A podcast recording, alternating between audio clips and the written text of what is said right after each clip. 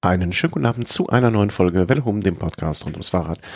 Und ähm, es ist Donnerstagabend. Äh, Ma Thomas, Markus sag ich schon. Ich, ich, ich, ich kenne gar keinen Markus. Also ich habe gar keinen Markus im näheren Umfeld. Wie komme ich jetzt auf Markus?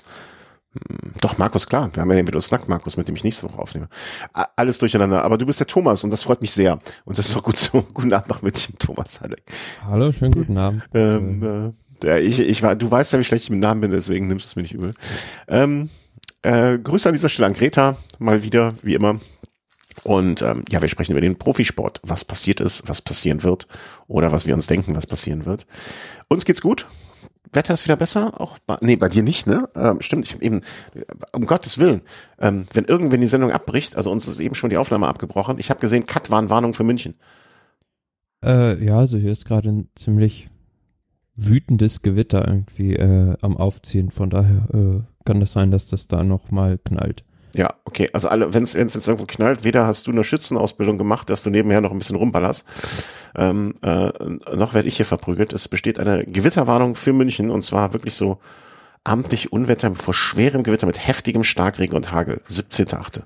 Also ähm, holt die Kinder von der Straße ähm, und hört lieber Podcast. Äh, ansonsten geht's uns gut. Hier ist das Wetter ein bisschen schöner, aber damit haben wir den Block Wetter dann auch abgeschlossen und sprechen über die vergangene Weltmeisterschaft, äh, die Rad-WM in Glasgow ähm, und machen einen kleinen Ausblick darüber, was in den kommenden Wochen passiert ist. Ich habe gehört, da ist noch eine Grand Tour, die dieses Jahr ansteht und äh, so ein bisschen Transfers, äh, unschöne Dinge wie positive Dopingtests und so weiter und, und so fort. Mm da, wir ein pickepacke volles Programm haben, würde ich sagen, äh, steigen wir direkt ein.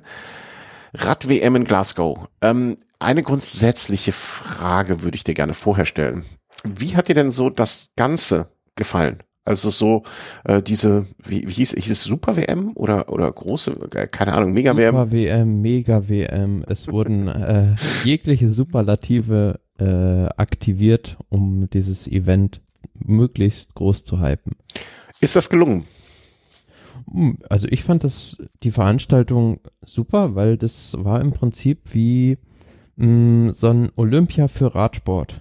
Ähm, also du hattest im Prinzip alle Disziplinen ähm, an einem Ort und man hat jetzt auch, also ich zumindest als ähm, Straßenradsportmensch, auch mal woanders reingeguckt. Mhm. Also mhm. ähm, sei es jetzt ähm, bei den Mountainbike-Disziplinen, sei es auf der Bahn gewesen, sei es auch mal beim Kunstradfahren, wo ich mal reingeschaut habe. Also äh, war doch echt cool. Also man hat auch von anderen Sachen noch mehr mitgenommen, die man sonst vielleicht so nicht verfolgen würde. Absolut, 100 Prozent äh, unterschreibe ich das auch, dass genau dieses äh, Olympia-Feeling, ähm, das, das war etwas, was mir sehr, sehr gut gefallen hat und was ich auch genau so wahrgenommen habe.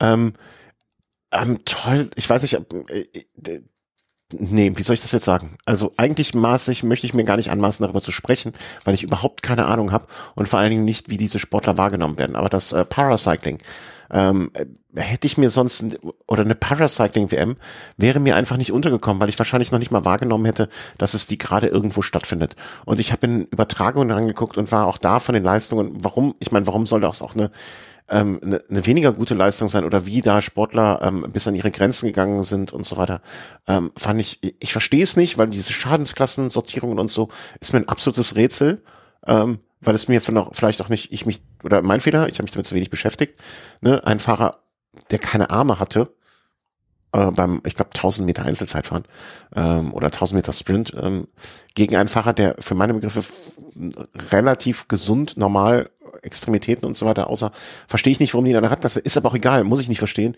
Das ist nun mal so. Der hat eine andere Erkrankung dann und äh, das habe ich mit Begeisterung mir angeguckt und ähm, ähm, habe mich hinterher ein bisschen geschämt, dass ich das sonst nicht mache. Und ähm, ich fand das auch grandios. Also dieses ähm, äh, zusammen, ja Zusammenfassen von Sachen. Ne? BMX, ja, habe ich jetzt vielleicht aus der Vergangenheit doch mal ein bisschen mehr schon gesehen.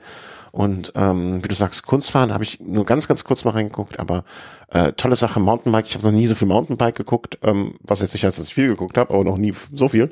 Äh, ja, unterschreibe ich dir so. Ähm, ist das jetzt, das weißt du mehr, eine einmalige Sache gewesen oder wird so etwas jetzt äh, auch aufgrund des, wie ich finde, Erfolgs weiterverfolgt werden? Nee, also das ist, glaube ich, sogar tatsächlich so im Olympiarhythmus geplant. Also alle drei oder vier Jahre gibt es dann ähm, diese Rad-WM unter einem Dach, also die ganzen Veranstaltungen zusammengefasst, so wie es jetzt war. Und nächstes Jahr ist dann aber wieder eine, also ist wieder alles getrennt im nächsten Jahr erstmal und ähm, da müssen wir wieder, glaube jetzt drei oder vier Jahre warten, bis wieder dieses äh, Super-Event im Prinzip ist. Nächstes Jahr treffen sie sich ja auch alle bei der Olympiade. Ne, also, ja. Ne, das stimmt auch, ja, das kommt ne. noch dazu. Und ich meine Rad-WM im nächsten Jahr ist in Zürich. Zürich, ich ja. Zürich nicht falsch liege und da wurde neulich schon irgendwas. Die Strecke wurde Kurs, vorgestellt. Kurs auch bekannt, ja. Ja. Dass ich mal, dass ich mal solche Sachen auch weiß. ja, ich hatte es nur mit einem Auge verfolgt und war mir jetzt nicht sicher, ob das schon die mm.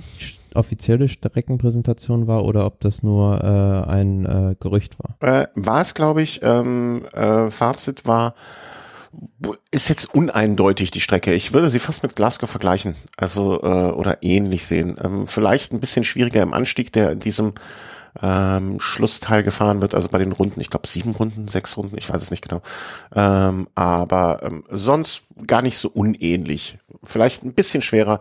Ähm, vielleicht werden diejenigen, die dieses Jahr da vorne waren, nicht zwingend auch dann ähm, im kommenden Jahr vorne sein. Aber jetzt auch nicht irgendwie so eine reine Sprintergeschichte oder eine reine Bergfahrergeschichte. Ähm, auch ein bisschen un uneindeutig im positiven Sinne des Wortes, uneindeutig.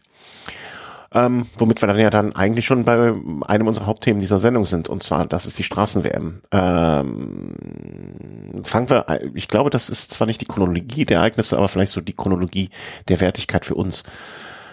Äh, ja, Straßen-WM.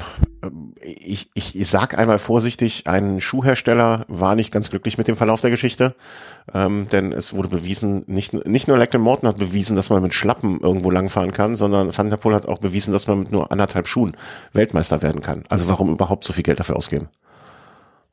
Ja, also ich fand diese Schuhgeschichte hinterher war relativ klein, also. Verhältnismäßig, äh, wo beispielsweise schon ähm, die Weste von Garen Thomas, die er beim Prolog mal getragen hat, dann äh, auf Social Media einen Mega-Hype erfahren hat, hat der Schuh von Thunderpool davon wenig hm, das stimmt, das stimmt, stimmt. Wenn es der Weste vergleichst oder auch, der, vielleicht ist aber Gerard Thomas auch das Phänomen eher, weil seine Brille hat ja auch seinen eigenen ähm, äh, Twitter-Account. Das stimmt, ja. Vielleicht ist das einfach so ein äh, so ein äh, Sir, Sir G-Fan äh, Kult. Hm. Hm. Ja, aber man muss sagen, zu dem Rennen generell ja erstmal, dass es eine Stunde schon mal länger dauerte, als es ursprünglich geplant war, weil ähm, die sind ja in Edinburgh losgefahren und da gab es dann ähm, eine Protestaktion auf der Straße, wo sich Leute da ähm, auf die Straße gesetzt haben und dann wurde das Rennen halt aufgehalten für gut eine Stunde ungefähr. Ähm, in der Übertragung wurde es ganz gut gesagt, also aus Sicht derjenigen, die da das Rennen blockieren wollten, war das natürlich genau richtig gemacht, weil die sich wirklich an der schmalsten mhm. Straßenstelle irgendwo hingesetzt hatten und da so überhaupt gar kein Vorbeikommen mehr für Autos gewesen wäre. Mhm. War eine recht kuriose Situation. Fahrer haben versucht, sich dann irgendwie warm zu halten und ähm, gut, das Rennen ging dann irgendwann weiter Richtung Glasgow. Und ich finde, wenn ich kurz da noch was einhaken darf, also ich hatte jetzt aus von, von zwei Seiten so gehört, äh, blöde, blöde Protestler und so weiter.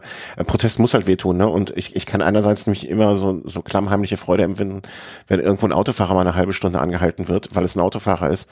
Ähm, Protest muss wehtun und ich, ich sag mal so, ähm, wenn man hinter der, zumindest in Teilen hinter der Idee stehen kann, für die der oder gegen die da protestiert wird.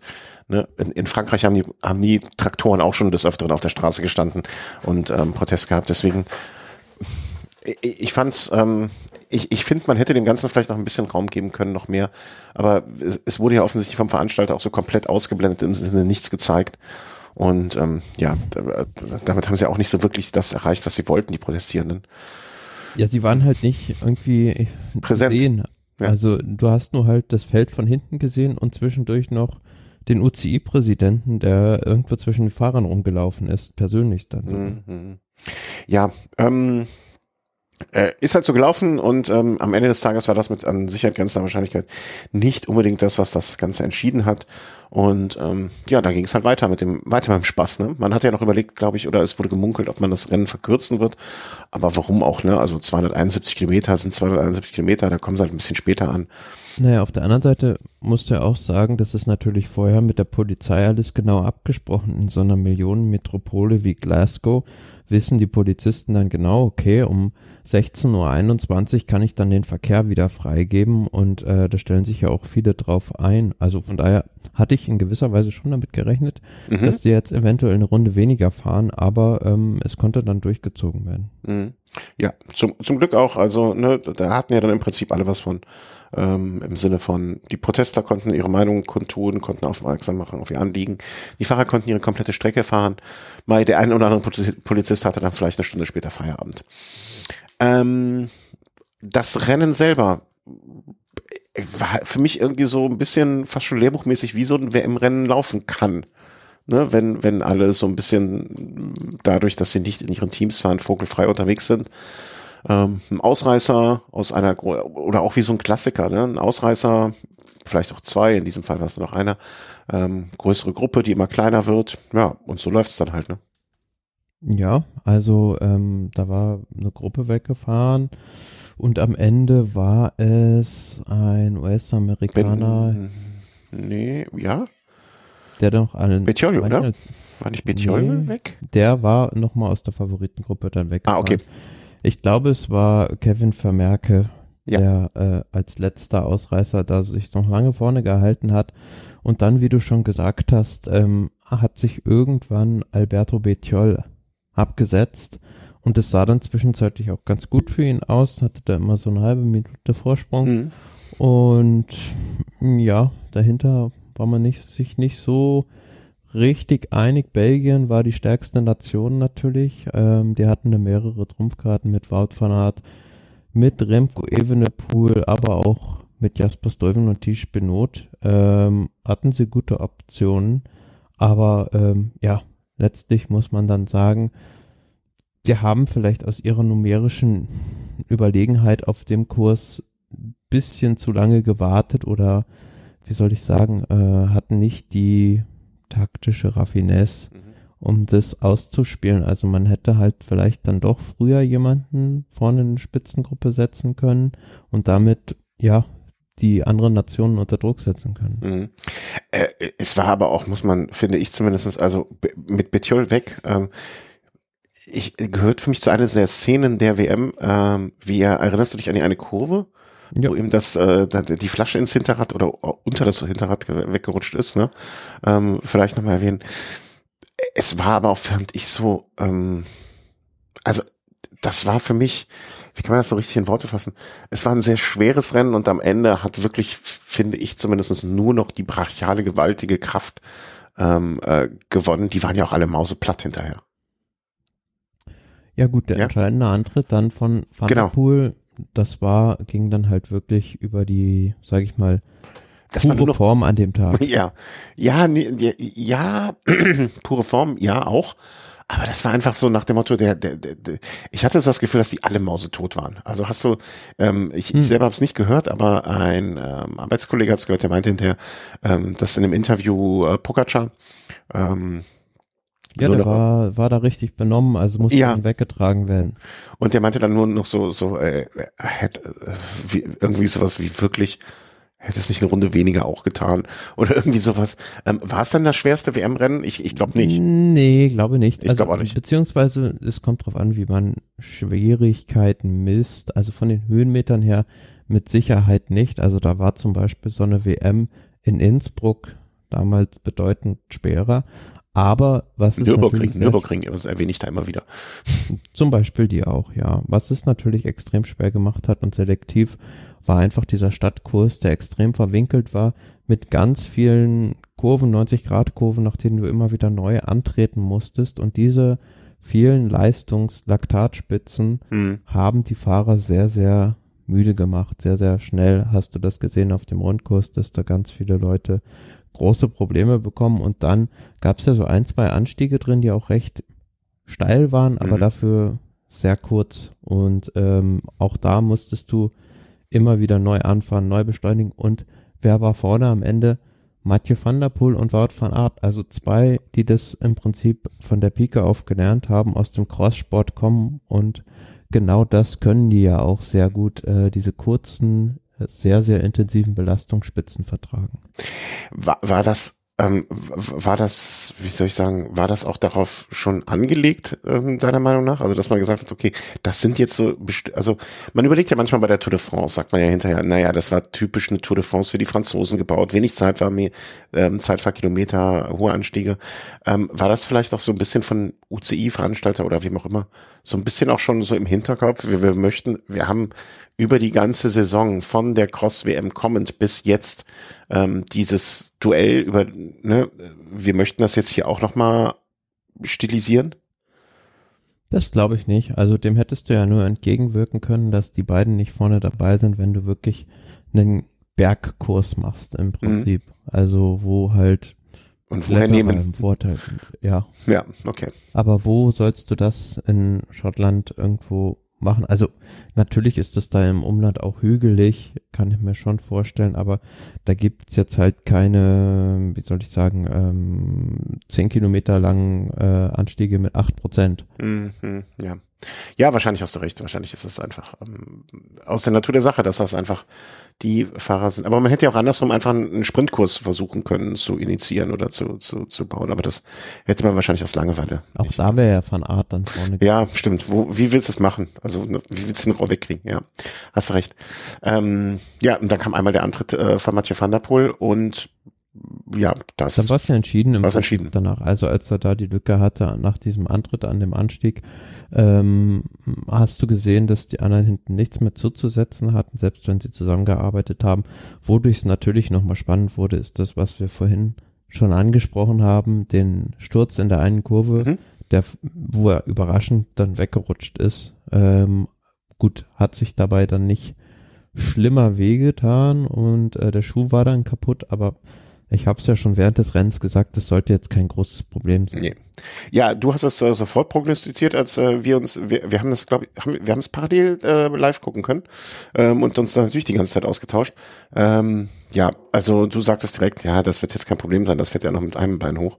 Ähm, ich hatte ehrlich gesagt so ein bisschen naja, was Angst ist das falsche Wort, aber ich dachte mir schon so, na, wenn das mal gut geht, ähm, ist es. Nein, die es größte, größte, größte Sorge war ja, dass das Fahrrad kaputt ist. Also, weil er da, meine ich, auch auf die rechte Seite gefallen ist. Mhm, ist er? Ähm, hätte ja durchaus irgendwie keine Ahnung, die Schaltung abreißen können oder sonst irgendwie was passieren können. Ja, ist es aber nicht und äh, deine Prognose bezüglich der Schuhe äh, hat sich auch als wahr herausgestellt. Äh, ist das Ding, ich, ich sag mal, mehr oder minder entspannt nach Hause gefahren. Ähm, gibt so ein paar Punkte, finde ich, die man im Nachgang äh, diskutieren kann, muss, soll, wie auch immer. Was sagst du zu der Aussage? Also erstmal zu der Aussage von Pogacar, es war die schwerste, es war so schwer, es war so schwer, es war so schwer. Findest du, ja, kann man teilen, die Meinung, aber es ist halt auch eine WM, ne, und nicht das äh, Kirchen, Kirchturmrennen von Hintertupfingen. Ja, so mein, die, ich finde, man muss da so ein bisschen die Vorgeschichte sehen. Also da kamen natürlich schon eine Menge tote Körper, sage ich mal, an nach Glasgow, die äh, von der Tour de France noch sehr, sehr geschwächt waren. Äh, Gerade wenn man jetzt auf Pogacar selbst blickt, vor allem nochmal auf sein Abschneiden, dann später im Zeitfahren, hast du mhm. gesehen, dass für den das zu viel war jetzt. Also ähm, der hat, da ist der Tank leer, nach, äh, nachdem er im Frühjahr da schon im Prinzip bis zu Lüttich, Bastogne Lüttich, alles dominiert hat, wo er irgendwo angetreten ist.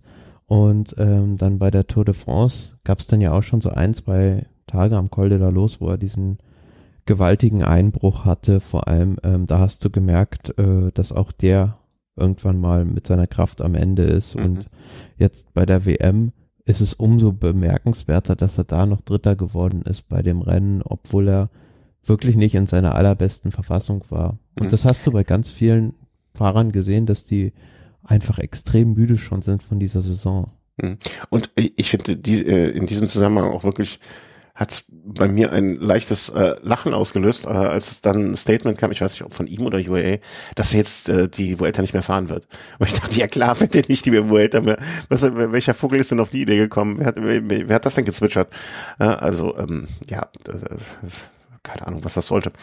Ähm, aber du denkst trotzdem sonst, und da sind wir, wären wir einer Meinung, das war jetzt nicht so grotesk schwierig, ähm, dass man im Nachgang sagen Nein, muss, okay, überhaupt nicht. Also äh, der Kurs war völlig in Ordnung, zumal ich meine, der in ähnlicher Form schon mal bei der Europameisterschaft 2018, als Trentin gewonnen hat, gefahren wurde, äh, hatte man da schon einen gewissen Referenzwert. Und wenn man nochmal auf das Ergebnis schaut, jetzt in den Top 10 selbst, hm, gibt es jetzt nicht so die Mega-Überraschung, was ich schon überraschend fand, jetzt von Matthew Dinham, meine ich bei, einer, bei seiner ersten WM mit 23, fährt er auf Platz 7, dann einen Tom Skujens auf Platz 8, doch bemerkenswert und Alberto Bettiol, der lange Zeit das Rennen angeführt hat und schon so mit einer halben Minute Vorsprung, ja, hat man schon überlegt, wird er jetzt Weltmeister? Könnte das was werden, ja. Kommt am Ende mit vier Minuten Rückstand an. Mhm. Äh, ab, absolut. Also ähm, äh, vor allen Dingen fand ich, dass sich am Ende noch mal sehr, sehr viel ähm, innerhalb des Rennens getan hat. Ne? Also das, das ich finde, wie so bei so einem Klassiker ähm, war, gab es so einen gewissen Zeitpunkt, wo man sich sagt, okay, ne, jetzt ist gesettelt, aber da wurden die Abstände noch mal größer ähm, und und und äh, Fahrer sind noch mal aufgefahren. Also das fand ich sehr sehr interessant im, im Vergleich halt zu den Klassikern. Ähm, zweiter Punkt, den ich mir hier so ein bisschen im Hinterkopf ähm, ja notiert habe, ist jetzt vielleicht übertrieben. Ähm, die Aussage von und die hat mich wirklich gestört ähm, die Aussage von äh, Fahrt Art bezüglich des Funks. Also diese Funkgeschichte haben wir immer wieder. Ähm, Hintergrund natürlich, jeder oder die meisten werden es wissen, ähm, bei der WM wird natürlich in den Nationalmannschaften gefahren, ähm, Zwinker, Zwinker, ähm, wie genau das zu nehmen ist, lassen wir jetzt mal ganz außen vor nochmal. Ähm, wer Interessantes dazu lesen möchte, soll von, äh, wie heißt er nochmal, äh, der Finne, Deutsche, äh, nicht Finne, Charles Vigilius, äh, das Buch lesen, da, da hört man Interessantes dazu.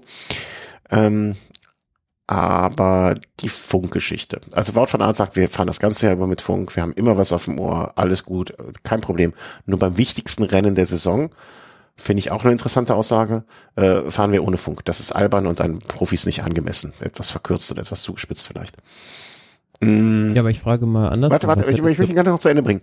Ähm, das ist der eine Punkt. Der zweite Punkt war der zweite Teil seiner Aussage noch, ähm, wo er gesagt hat, hätten wir gewusst, dass Mathieu van der Poel vorne ein Problem hat im Sinne von Sturz und Defekt, wären wir mit noch engagierter nachgefahren.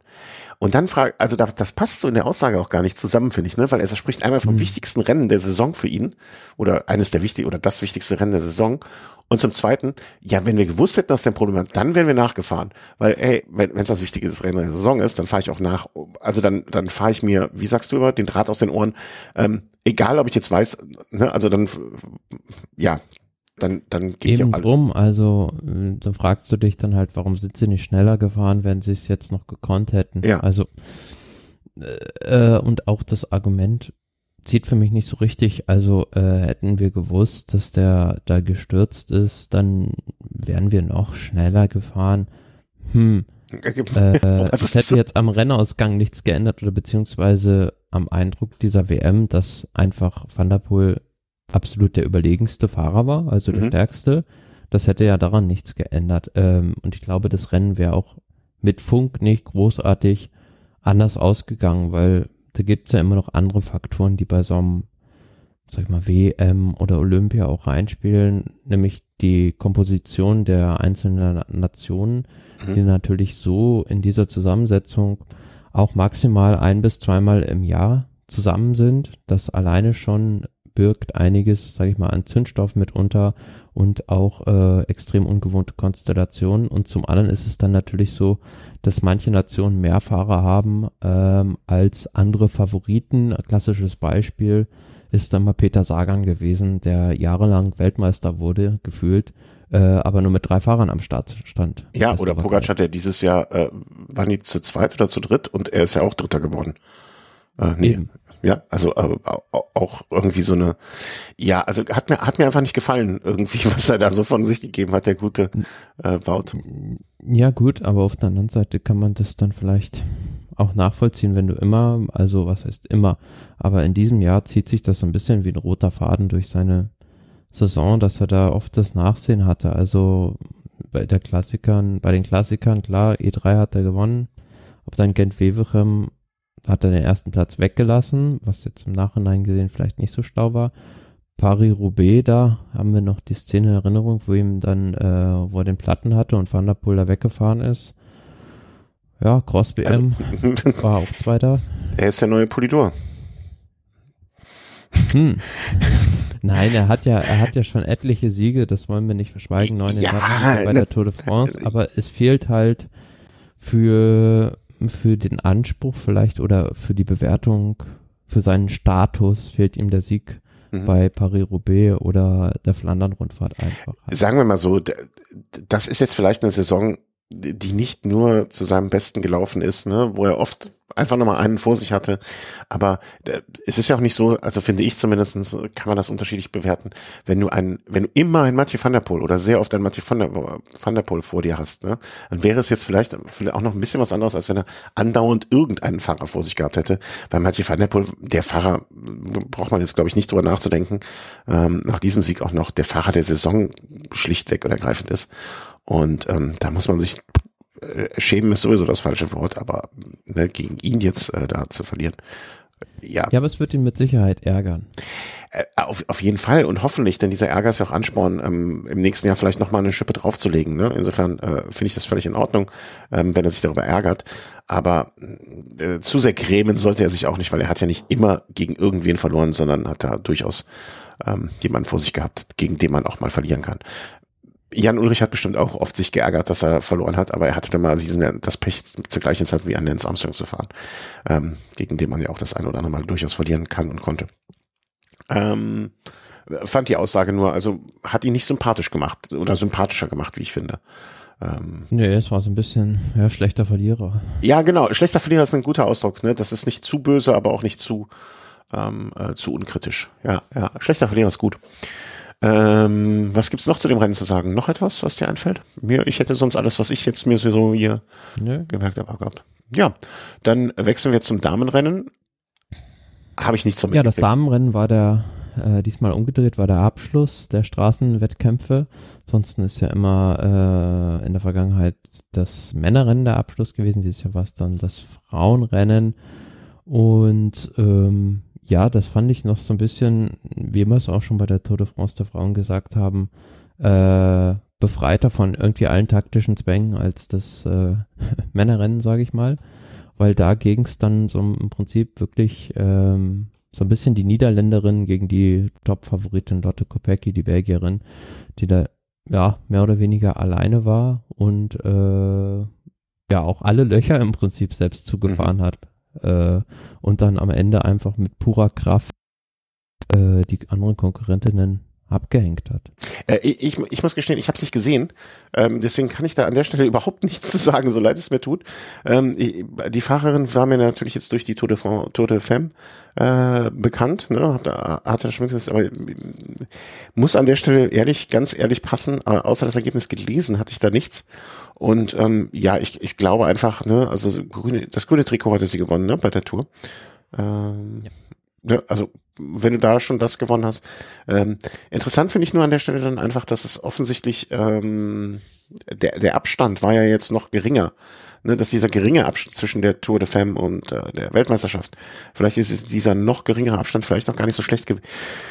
Obwohl, nee, die haben eine Woche später sind die ja gefahren. Also ist ja eigentlich der gleiche Abstand, ne? Hm. Eben. Also beziehungsweise die sind natürlich dann auch schon früher da angereist, ja. aber ja. Äh, nee, aber meine so Theorie gegen, Zeit geht überhaupt nicht auf. Also war völliger Blödsinn, muss ich gestehen. Das hatte ich mir bis jetzt immer so dahingesagt. Ne? Habe ich gedacht, ja okay, ne? sind jetzt natürlich nur in Anführungszeichen nur zehn Tage ähm, im Gegensatz zu den Herren, die dann ähm, äh, die drei Wochen gefahren sind. Aber mit dem Abstand kann es ja dann doch nichts zu tun gewesen, zu tun gehabt haben. Ja, da kann ich wirklich nur sagen, ähm, Glückwunsch. Also ähm, wie gesagt, ich habe da nichts sehen können. Ähm, naja, okay, die Befürchtung war dann so ein bisschen, dass es dann ein reines SD-Works-Podium wird. Also mhm. Lotte Kopecki, Demi Vollering, Marlene Reusser in dem Finale drin, äh, Cecil Utrup Ludwig von FTG Suez, beziehungsweise für Dänemark dann in dem Falle. Ja, ich will nicht sagen, sie konnte sich retten, weil sie wurde dann am Schluss dann noch übersprintet von Demi Vollering und hat da Bronze gegen Silber tauschen müssen. Aber äh, sie hat zumindest äh, verhindert, dass dann die ersten drei Plätze komplett aus einer Mannschaft äh, mhm. besetzt werden. Was natürlich auch interessant war, dass dann zwischendrin äh, Vollering und Kopecki sich so angeguckt haben, obwohl sie im gleichen Team sind und äh, da wirklich so bitterböse Blicke ausgetauscht haben. Ja, aber ist halt WM, ne? Also ich finde, das, das muss ja dann So sollte es ja eigentlich auch sein, aber Ja. man ist es halt aus der Vergangenheit so ein bisschen gewohnt, dass da teilweise dann doch so Teamseilschaften äh, stärker sind Oh, als böse nationale zusammen, der als der nationale Zusammenhalt. Ja, ja, absolut. Und das, da, da sind ja auch schon Gelder geflossen, so im Sinne von, ey, du, du, du als, sagen wir jetzt mal, äh, Facher aus der Nation, die noch nie etwas gewonnen hat äh, und auch keine Chance hast auf den Sieg, wäre schön, wenn du uns helfen würdest. Und ähm, ja, das ist, glaube ich, ähm, so etwas nennt man, glaube ich, dann offenes Geheimnis, äh, dass sowas auch in der Vergangenheit schon passiert ist. Insofern, ja, alles gut, alles äh, in Ordnung. Und aber so, so finde ich es eigentlich auch richtiger. Ne? Man ist im gleichen Team, man ähm, kämpft das ganze Jahr über Seite an Seite. Einmal im Jahr ist es dann vielleicht dann auch ähm, möglich, dass man, dass das nicht passiert, weil einfach ja WM ist. Ähm, Zeitfahren der Herren, das wiederum konnte ich mir angucken. Ähm, mh, ich hätte, hatte ehrlich gesagt, muss ich gestehen, Remco Evenepoel, also wenn Remco Evenepoel irgendwo bei dem Zeitfahren startet, muss man ihn mit auf der Rechnung haben. Aber ich hatte, ich hätte einen anderen Favoriten gehabt. Wie, wie hast du es gesehen? Ja, welchen Favoriten hättest du denn gehabt? Ich weiß nicht warum, ich hatte Stefan Küng auf der äh, Rechnung. Also das, keine Ahnung warum, aber der, ich, ich dachte, es ist Küng-Tag. Den hatte ich auch tatsächlich, zumindest für die Medaillenränge, fest im Blick, nachdem er ja oft bei äh, anderen großen Meisterschaften ähm, im Nationaltrikot in der Vergangenheit knapp dran war und es nie ganz gereicht hat. Ich kann mich dran erinnern, im letzten Jahr wurde er da schon, äh, glaube ich, sogar zum Weltmeister ausgerufen und dann ähm, kam Tobias Voss noch, beziehungsweise äh, der Mhm. war halt einfach schneller. Äh, ja, ansonsten hätte ich eher auf Filippo Ganna an dem Tag gesetzt. Echt? Ich dachte, also äh, ich, Ghana ist natürlich bei jedem Zeitfahren immer im, im zumindest erweiterten, Entschuldigung, erweiterten Favoritenkreis.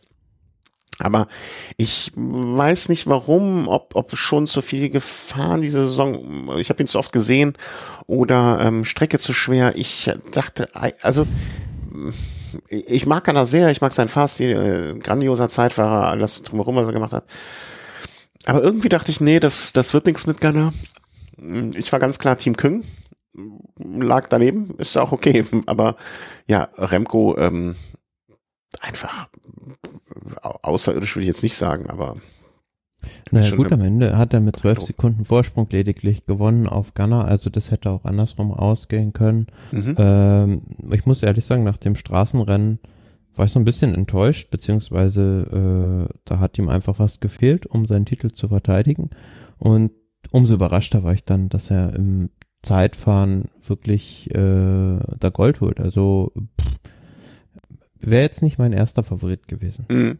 Ja, vielleicht hat er auch einfach beim, äh, vielleicht war er auch wirklich, wirklich, wirklich sehr klug und hat irgendwann im Road Race erkannt, ja, ähm, nee, das reicht heute nicht. Äh, ich nehme ein bisschen raus.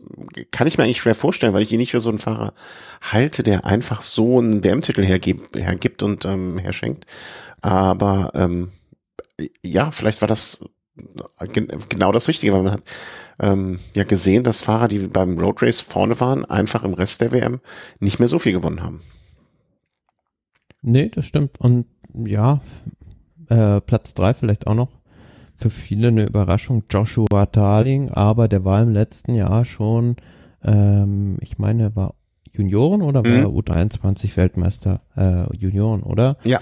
Ähm, von daher, ja, war jetzt keine großer Unbekannter ähm, mit 19 Jahren, aber natürlich bei der Elite Bronze zu holen, das ist schon äh, Wahnsinn und der hat jetzt äh, noch bis gut, das ist einer der wenigen Fahrer, kommen wir später nochmal drauf zu sprechen, der jetzt bei Ineos Grenadiers noch einen langfrist langfristigeren Vertrag hat, Mhm. aber den werden die mit Sicherheit, äh, auf den werden die jetzt weitersetzen und den behutsam aufbauen.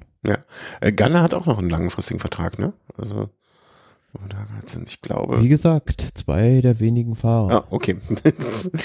äh, der, den haben sie noch, äh, den haben sie sich bis ans Ende ihres Daseins ans Bein. Auf der anderen Seite muss man, muss man ja auch sagen, für das Team Ineos Grenadiers war natürlich die WM äh, wunderbar, weil sie, ähm, die fahren ja auch so ein bisschen diese Strategie mit diesen disziplinübergreifenden Superstars, also sprich Tom Pitcock und Pauline Farreau-Prevot, mhm. die äh, da beide ihre Mountainbike-Wettbewerbe ähm, im Cross-Country gewinnen konnten. Mhm. Äh, von daher war das natürlich für die Promo, für das Team, sage ich mal, super bei der WM. Jetzt. Ja, äh, definitiv. Ähm, Gibt es zum Zeitfahren noch mehr? Also ich wüsste jetzt. Äh, was ich recht ah, ja, ich hab, fand, ja. sage ich mal. Mir fällt äh, ich weiß nicht, ob du es gesehen hast, dass Rowan Dennis da kurz vorm mhm. Ziel noch eine Panne hatte ja. und äh, dadurch einiges an Zeit eingebüßt hat. Also ich bezweifle, dass es für eine Medaille gereicht hätte, aber zumindest Platz vier wäre wahrscheinlich noch drin gewesen.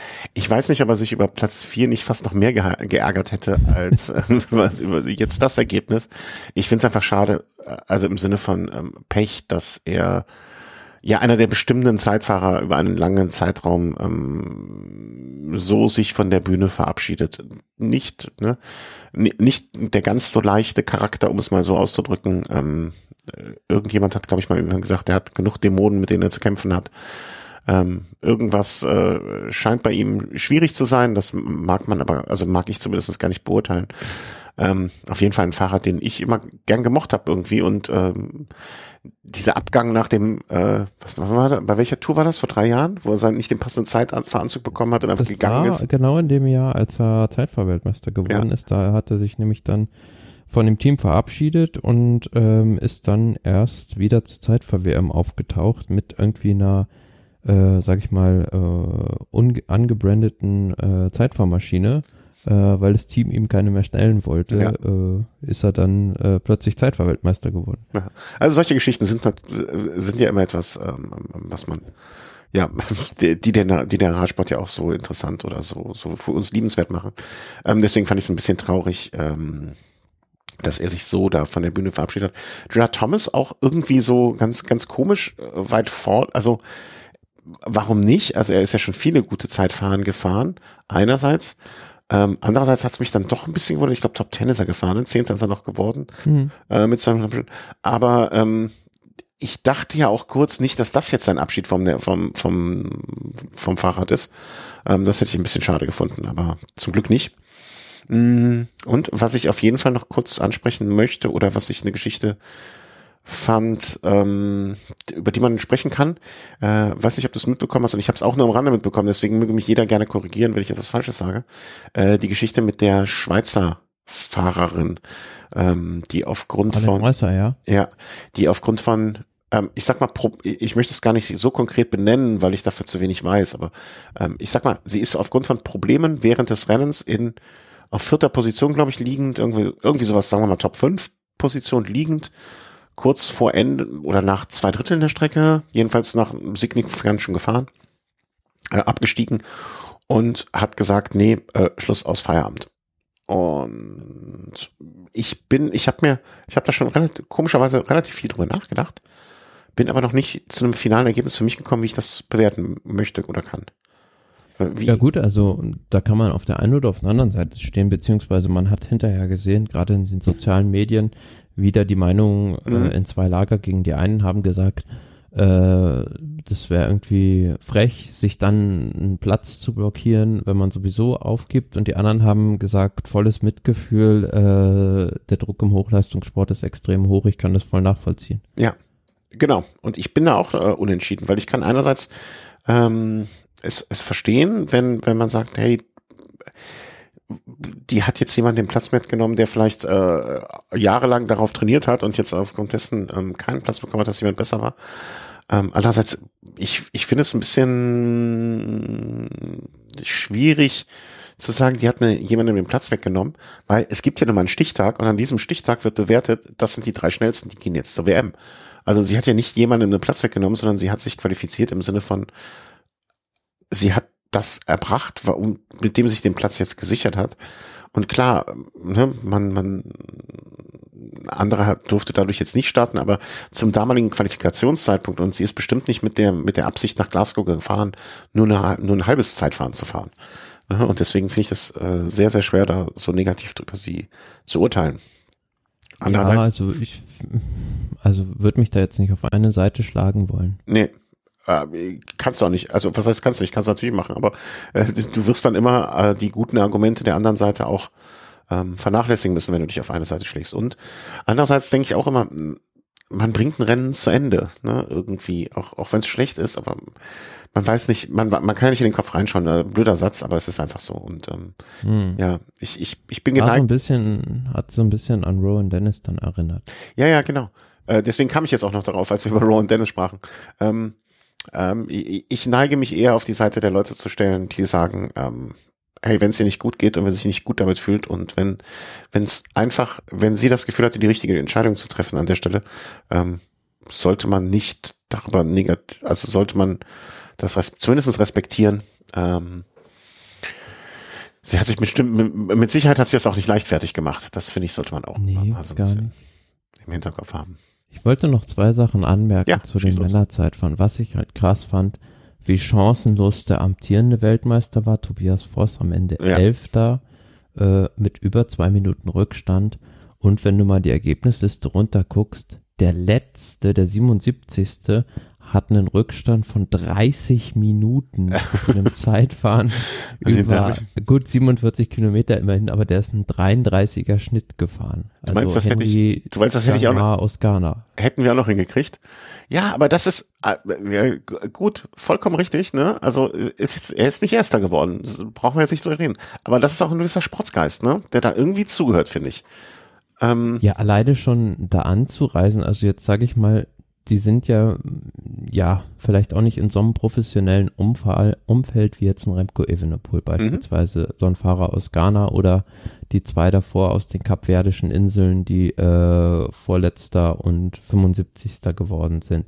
Aber sich alleine das äh, sozusagen darauf hin zu trainieren und obwohl man weiß, man fährt wahrscheinlich eher um eine der hinteren Platzierungen. Das alleine schon finde ich ja bewundernswert, dass die sich dann so sorgsam oder so intensiv dann auf so ein Event vorbereiten. Mhm.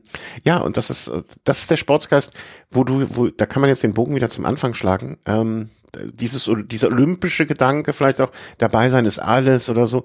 Klar, sind das immer, geht's am Ende darum, die Top 5, äh, Top 3 und so weiter in den, in den Nationen, die halt auf Leistung also fahren.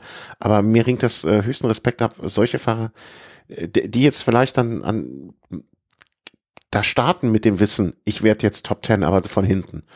Aber Mai, ne, das gehört ja auch dazu. Und ich finde auch gut, ähm, oder fände gut, wenn solche ähm, Nationen dann auch irgendwie im Sinne des Sportes unterstützt werden. Ne? Also ich weiß nicht, ob die Sportler von den Kapverdischen Inseln ähm, auch das mit finanziell so aufgestellt sind, dass sie sich sowas einfach so leisten können. Ne? Also dass man ich solche. Ich habe da gar nicht gesehen, also beziehungsweise am Anfang war es noch gar nicht im Bild. Also äh, ob die überhaupt mit Zeitfahrrädern gestartet ja. sind oder ob die mit einem normalen Straßenrad fahren mussten. Ja. Ja, auch so Fragen, die man sich da stellen kann. Und ähm, ja, also das ist für mich auch Spaß. Jetzt hast du mir noch einen Ball zugeworfen zwischendurch, den ich wieder verloren habe. Ähm, Ron Dennis. Ach ja, da gab es ja auch noch diese ähm, äh, groteske Geschichte, nicht zu vergessen, äh, mit dem Visum von den Fahrern aus, was Eritrea? Ja, ich meine, das, da gab es irgendwas, also mit. Äh ja, die haben nicht alle ein Visum bekommen und deswegen ist ja auch der boah, Namen, ne, du hast es ja nicht gestartet oder wollte nicht beim Zeit, äh, beim beim äh, beim Straßenrennen starten, der eritreische Fahrer. Äh, ja, auch für so eine Geschichte, Mai, ey, Brexit, Engländer, kriegt euch mal ein. Äh, euer Wetter ist, äh, da kommst du aus Eritrea und bei euch ist nicht so schön, dass du unbedingt in England bleiben willst. oder Schottland. Um genau zu sein. Also auch ein Ding, äh, finde ich unmöglich. Aber naja, was, was will man machen? So, haben wir noch irgendwas zur WM vergessen? Ich glaube, jetzt haben wir wirklich, ach so, äh, äh, Mountainbike-Bereich.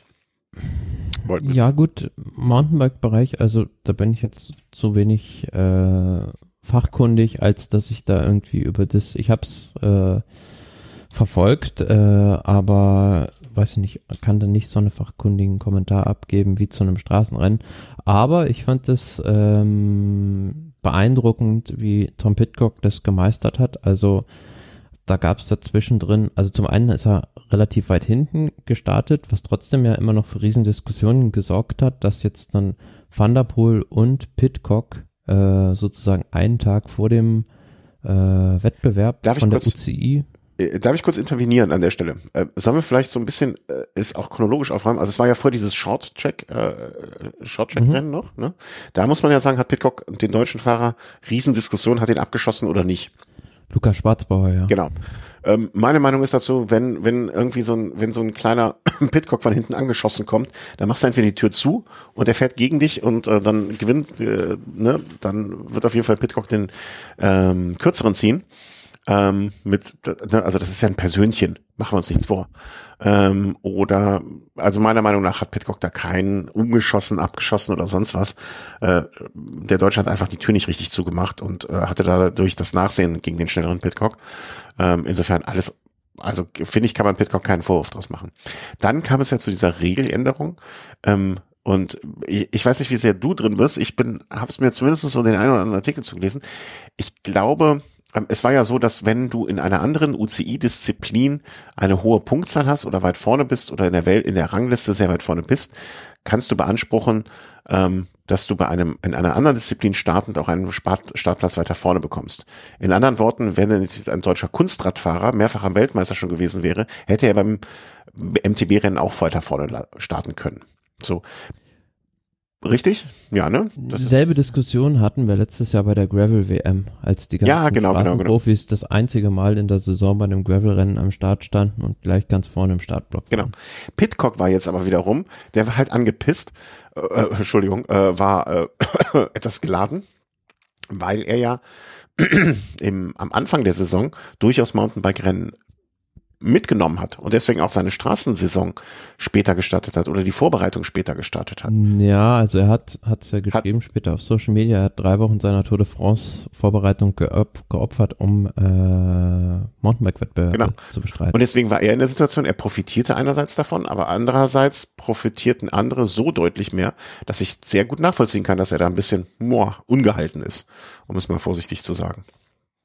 Also auch ähm, äh, sch schwierige Kiste irgendwo irgendwie äh, alles drumherum.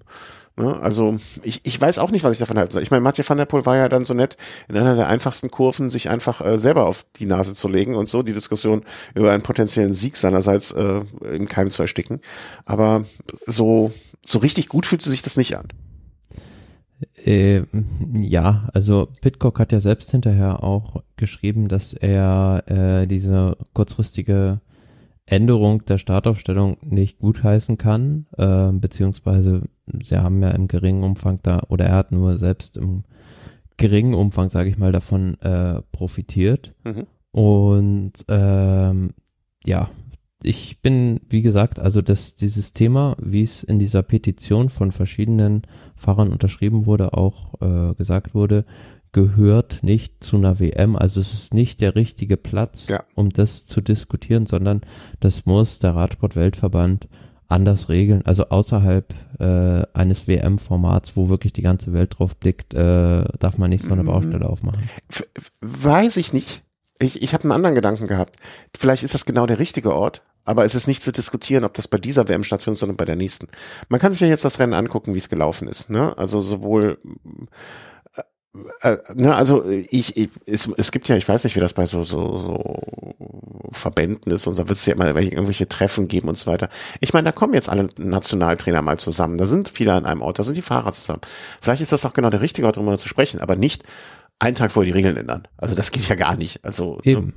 ne, nächstes Jahr äh, fahrt er nur auf einem Rad, wird eine Einrad WM oder so. Das ist ja auch völliger Schwachsinn. Ähm, deswegen vielleicht schon darüber reden, aber dann halt für die Zukunft und nicht ähm, für das Hier und Jetzt oder das damals und äh, dann so weiter. Ja, aber zum Rennen selbst, ich fand es extrem beeindruckend, wie sich dann Pitcock sukzessive da vorgearbeitet hat und dann auch wirklich, ja, äh, den anderen äh, Nino Schurter und Samuel Geis, beziehungsweise Samuel Geis kam dann ja von hinten noch, aber Nino Schurter dann hat stehen lassen und ähm, souverän gewonnen hat, was natürlich dann, wie du schon sagtest, schade war, dass Van der Poel da in dieser erst einer der ersten Kurven schon abgeflogen Mhm. ist, weil das wäre echt spannend gewesen zu, äh, zu sehen gewesen, wäre spannend äh, gewesen, ja. das zu sehen, ähm, wie er sich da hätte schlagen können. Also, weil ich finde es äh, hochinteressant, wenn so mh, disziplinübergreifend Athleten aufeinandertreffen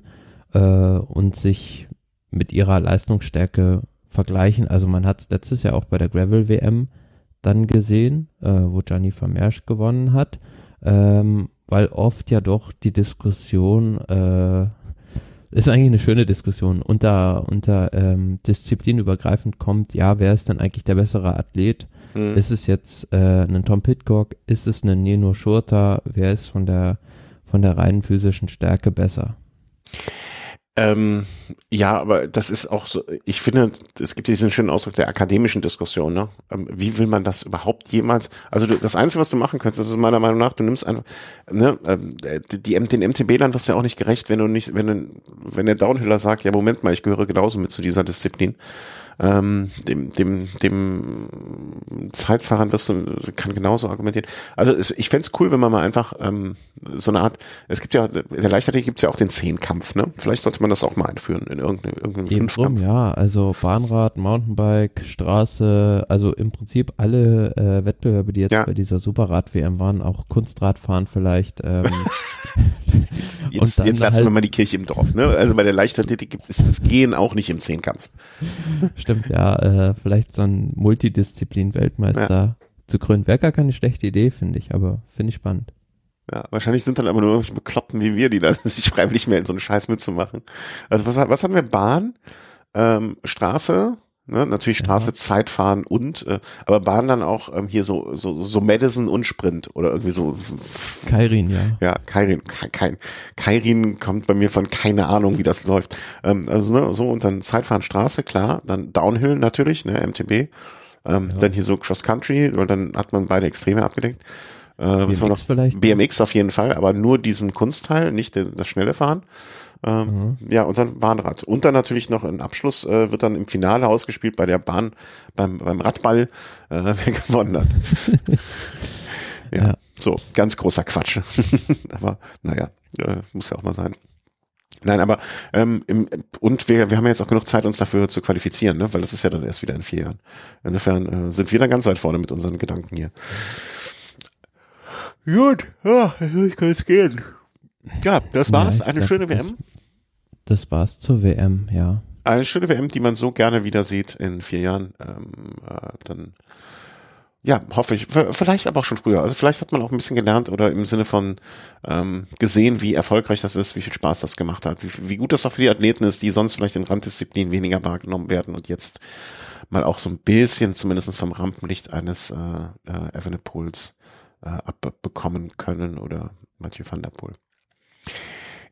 Im nächsten Punkt haben wir eigentlich stehen, diese Rennen stehen an, aber ähm, da würde ich jetzt ganz einfach mal so sagen, es gibt da ein Rennen, das äh, vielleicht die anderen ein klein wenig ähm, äh, in den Schatten stellt. In den Schatten ja. stellt. Äh, beziehungsweise mh, mm, ja, es gibt doch noch die ein, ein oder andere Event, äh, was man zumindest mal erwähnen sollte. Also jetzt am Wochenende sind die Cyclassics ähm, vielleicht auch der ein oder andere Hörer oder die Hörerin als äh, je, jedermann, jeder Frau dabei. Äh, dann René Tour sagt vielleicht den meisten nichts, ist einfach äh, ehemalige Benelux-Rundfahrt und äh, die Deutschland-Tour. Deutschland-Tour. Äh, nächste Woche. Ja, habe ich bis jetzt mich zu wenig reingearbeitet. Ich weiß, das Finale ist in Essen in zwei Wochen. Ähm, in Bremen. In Bremen? Ah, dann, da siehst du, so wenig habe ich mich. Ah, nee, ich hatte mir jetzt, äh, ah, jetzt wird doch vieles klar. Eine Etappe endet in Essen, aber äh, die letzte Etappe endet in Bremen. Ja, ich habe mir notiert und das steht sogar in meinem Kalender drin, Finale in Bremen, äh, in Essen aber da wird das Finale in Essen sein und nicht, also das Finale von der Etappe in Essen und nicht das Finale der Tour. Ähm, alles klar, so macht das auch alles Sinn, dass das an einem Samstag ist. Ich habe mich schon gewundert, warum, warum ist das Samstag das Finale nicht am Sonntag? Äh, aber jetzt weiß ich es halt auch, dann, ich Idiot. aber ein langer Transfer dann, ne? Von Essen nach Hannover an dem Samstag noch. Hm. Also Deutschland ist jetzt nicht so groß, dass du solche Transfers da bauen musst eigentlich. Ja gut, aber im Prinzip ist die jetzt dann wieder nur auf den ganzen Etappen im äh, weiteren Westen beziehungsweise Norden später unterwegs. Hm, ja, ja gut. Äh, aber äh, darüber möchten wir jetzt nicht en Detail sprechen über die drei Rundfahrten, obwohl wir die Deutschland-Tour wahrscheinlich mal in einer der nächsten Sendungen dann auch so zumindest am Rande streifen. Hm, es ist das, äh, was wir bei der letzten Grand Tour vernachlässigt haben. Äh, die Berichterstattung wollen wir jetzt bei der Vuelta ein bisschen besser machen. Es ist nämlich Vuelta-Zeit. Die früher so genannte Rundfahrt der Verlierer, weil nur noch die gestartet sind, die sonst in dem ganzen Jahr nichts erreicht oder nicht große Sachen gewonnen haben, äh, finde ich, ist dieses Jahr wirklich sehr, sehr, sehr gut besetzt und ähm, wenn auch nur die Hälfte von dem, was die Fahrer im Sinne von durch ihren Namen versprechen, äh, eingehalten wird, glaube ich, dass es ein Top-Rennen sein kann. Ähm, und äh, Spanien so als Landschaft, als Gegend ist sowieso immer toll gewesen. Ähm, deswegen bin ich eigentlich ganz guter Dinge, wenn man sich so den äh, die Starterlist anguckt, dass das eine waschechte Grand Tour werden kann. Also ja, und es spannt so ein bisschen den Bogen, wenn man sich so die Geografie von Spanien anguckt, beziehungsweise wenn man äh, sich selbst nicht in Spanien auskennt, welches sind die beiden großen Städte, die man mit Spanien assoziiert? Madrid und Barcelona. Also Malle, Malle und Ibiza. Entschuldigung. Nein, das natürlich nicht. auch sein, ja. Äh, aber das sehen vielleicht viele, äh, wie man so schön sagt, als 17. Bundesland, ja. ja. Äh, weder das eine noch das andere habe ich je besucht. Dafür war ich mindestens äh, in, in eins, warte, ich gucke gerade mal, ich war schon in eins, zwei, naja, okay, ist jetzt auch nicht so übertrieben viel, ne, in zwei Städten davon, ähm, die wirklich, äh, wirkliche Orte sind. Ähm, ja, also, äh, genau, du sagst, dein Bogen wird gespannt. Es geht dieses Jahr, finde ich, wird überraschenderweise sehr viel ausgelassen an Gegend. Ne? Also es ist sehr viel in Katalonien oben, oben unterwegs, ähm, geht die mhm. Küste runter, ähm, aber so der Süden und der Südwesten wird viel ausgespart. Naja, auf der anderen Seite kann man vielleicht auch sagen, dass das, dass die Veranstalter da gelernt haben aus der Vergangenheit, weil man muss ja bedenken, es wird immer wärmer tendenziell, auch mhm. in Spanien. Und gerade wenn man jetzt so eine Vuelta im August oder noch in den September veranstaltet, können da halt noch extreme Temperaturen vorherrschen. Und gerade im Süden beziehungsweise Südwesten ist es dann, hat man in der Vergangenheit ja auch schon gesehen, extrem heiß mhm. teilweise. Ähm, vielleicht war das ein Hintergedanke, den man hatte, aber ansonsten hast du schon recht. Äh, es ist relativ, sag ich mal, äh, ja entweder im Südosten oder im Norden unterwegs. Mhm. Vielleicht macht man auch einfach nur einen Bogen, um das äh, wirklich in der, ich weiß gar nicht, wann genau Start ist, aber es dürfte parallel laufen. Mm, eine Woche Samstag, also am, was ist das, 26. Du weißt doch gar nicht, worauf ich hinaus wollte. ich meinte doch, vielleicht macht man ähm, auch einen Bogen um den Süd, um den Süden, sagen wir mal im weitesten Sinne, weil natürlich zeitgleich das großartige ähm, äh, Badlands äh, Start, der, der Badlands Start ist. Da, da bist du nicht so zu Hause, das sehe ich dir deswegen auch nach. Das ist äh, mehr mein Part. Äh, das Gravel-Rennen, äh, was im Süden von Spanien startet. Äh, ja, aber die fahren ja an der Nähe von Almeria los, richtig? Äh, Granada, genau. Granada ist ja. Start am 3. September, also ist noch ein bisschen Zeit. Ähm, ja, hatte da gestern auch noch jemand mit jemandem Kontakt, kurz, ganz, ganz bisschen nur, der da starten wird. Also ähm, da, in der Gegend hast du doch auch eine Zeit lang gewohnt, ne? Ja. Wär, wäre das nicht auch was für dich oder ist dir das zu gravelig, also zu? Wäre schon mal interessant, also ähm, gerade wenn man die Gegend schon so ein bisschen kennt und dann mhm. auch abseits der Straßen, wenn man weiß, wie es da aussieht, da ein Rennen zu fahren, das ist schon eine Herausforderung. Ja, also ist ganz, ganz oben auf meiner Liste an Sachen, die ich noch sehr, sehr gerne machen würde. Aber ne, pff, ist halt ist halt auch echt warm in der Zeit in der Wüste. Ähm, insofern ja, vielleicht äh, also würde mich äh, einerseits freuen, wenn das so ein bisschen der Grund ist, warum man in so Richtung Nord Nordwesten, Nordosten gegangen ist mit der Strecke. Ich befürchte nur, dass man soweit, äh, also man wird nicht den spanischen Südosten immer ausklammern. Ähm, es sei denn, man wird terminlich dann doch nochmal irgendwann den ganz großen Wurf machen. Mm, ja, wir haben uns kurz vorher überlegt, dass wir ein bisschen darüber sprechen, dass wir jetzt nicht die ganze Strecke durchgehen, sondern vielleicht mal so bis zu der potenziell ersten Sendung gehen ähm, und dann äh, immer wieder peu à peu besprechen, was für Etappen kommen werden, ähm, weil jetzt äh, vielleicht noch das eine oder andere Highlight, aber ansonsten, ähm, wann ihr den Kalender auf jeden Fall ankreuzen müsst, aber ansonsten jetzt nicht alles durchgehen. Ähm, es startet am kommenden Samstag mit ähm, einer meiner Lieblings, äh, zumindest in Bezug auf die Optikdisziplinen und das noch in einer meiner absoluten Lieblingsstädte, schönsten Städten überhaupt, äh, ein Mannschaftszeitfahren in Barcelona.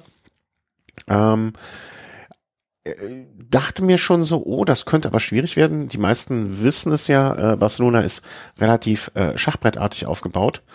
Und das führte in meiner Wahrnehmung dann so nach dem Motto, uiuiuiui, da gibt's bestimmt viele 90-Grad-Kurven. Ähm, man fährt an der Sagrada Familia vorbei. Also auch, es wird mit an Sicherheit wunderschöne Bilder geben. Aber diese Kurven machen mir schon ein bisschen Sorgen. Ja, da sind einige 90-Grad-Kurven drin, wenn Ja. man sich das auf der Karte anguckt. Ähm, wollen wir mal hoffen, dass es da trocken ist, ähm, dass da zu keinen unschönen Stürzen oder sowas Ja. kommt. Aber es ist auch für einen Mannschaftszeitfahren gut. 15 Kilometer ist jetzt nicht super lang, aber ich meine, letztes Jahr gab es ja auch zum Auftakt Mannschaftszeitfahren, wo Jumbo gewonnen hat. Und ähm, da waren doch schon einige Abstände da. Mhm. Aber es ist nicht mehr so, ähm, dass das ge ge gedeckelt ist, ne? Das fand ich ja eigentlich, also ich, ich, ich finde ja immer grundsätzlich diese Deckelung bei so ähm, äh, bei, bei Mannschaftsdisziplin eine gute Sache eigentlich, ne? Also das jetzt nicht ich glaube, diese Diskussion war, gab es schon immer und wird es immer geben. Ähm, aber im Grunde genommen finde ich das, ähm, ich, ich versuche mal gerade rauszufinden, ob's, wie es letztes Jahr aussah. Ähm, eigentlich finde ich das eine gute Sache. Genau, in Utrecht war es das Mannschaftszeitfahren, wo es dann Abstände gab von Jumbo Visma, ähm, von 13 Sekunden auf den zweiten, 14 auf den dritten und dann, ich sag mal, auf das letzte Team gab, man konnte sich schon gut zwei Minuten einfangen. Ähm, also ich finde, fand diese Deckelung, die es früher gibt, eigentlich eine vernünftige Sache, weil das Mannschaftszeitfahren ähm, ja dann doch nicht zu sehr ins Gewicht fallen sollte. Und ähm, ja, aber gibt's jetzt, glaube ich, nicht mehr, ne? Also wird jetzt nicht mehr angewandt. Nee, ich fand tatsächlich das Format mal ganz interessant. Kannst dich vielleicht noch dran erinnern, am Anfang der Saison bei Paris-Nizza, Ja. das man ausprobiert hat, wo tatsächlich die Zeit des ersten Fahrers genommen wurde. Also man hat gesehen, letzten Endes hat es nicht Ja, äh, große Auswirkungen auf das Ergebnis gehabt, aber zum Zuschauen war es einfach cooler, wenn da am Ende wirklich ein Fahrer noch äh, sprintet. Mhm. Ja, auf jeden Fall. Ähm, aber die, die so gesamtgroße Hoffnung, dass sich dadurch was ergeben wird, äh, ja, das, das äh, war ja nicht der Fall. Ähm, zweiter Tag geht's dann ähm, schon, naja, bergig ist jetzt auch ein bisschen übertrieben, aber geht es oben in äh, Katalonien weiter. Also es ist ein Start minimal nördlich von Barcelona, der dann einmal rausgeht, über einen Berg fährt und dann ähm, wie ich behaupten möchte, eine Sprintankunft ähm, in Barcelona ähm, Stadt angeben wird. Also es gibt ja noch einen Hügel am Ende, ne, das so, wie viel? Naja, es ist doch, wie heißt es? Also ich war noch nie in Barcelona, aber das ist doch diese berühmte Montjuic äh, zu diesem Schloss. Mm, Weiß ich nicht. Ich war schon zweimal in Barcelona, aber ich kenne ich, ich kann mir sowas ja nicht mehr, habe ich ja kein Gedächtnis für. Ähm, ich guck mal, wir haben sogar einen Hörer, der hat, weiß ich nicht, ob er noch in Barcelona lebt oder ähm, da gelebt hat. Ja, da gibt's so ein Hügelchen, da geht's, geht's so raus, ne? Aber war das nicht auch äh, Alto del Costel del Mucci? Ja, das klingt so wie das, was du eben ausgesprochen hast. da geht's hoch. Aber ich glaube, am Ende, die letzten Meter sind ja dann wieder flach. Ich glaube nicht, war das nicht mal bei der WM in Barcelona oder beim Olympiarennen in Barcelona oder irgendwo oder auch, Bei Olympia kann sein, ja. ähm, wo dort, ne, also das sind jetzt 900 Meter mit 9,4 Prozent, äh, die drei Kilometer vom Ziel gefahren werden. Also ja, also ich, ich sag mal, Zum Ziel selbst hoch geht's ja auch nochmal hoch. ich, ich sag mal, vor zwei Jahren hätten wir wahrscheinlich gesagt, das haben sie für Valverde gemacht. Ähm, vielleicht jetzt. Vielleicht haben sie es dieses Jahr für Roglic gemacht. Ja, das äh, oder ich ja, ich müsste dann noch mal gucken, müsste mich gleich noch mal entscheiden, für wen sie es gemacht haben, wenn ich die Startliste genau auf hab. Ähm, dann dann weiß ich das ein bisschen besser. Aber ähm, ja, wird wird auf jeden Fall ein großes Spektakel am Sonntag. Davon gehe ich ganz stark aus.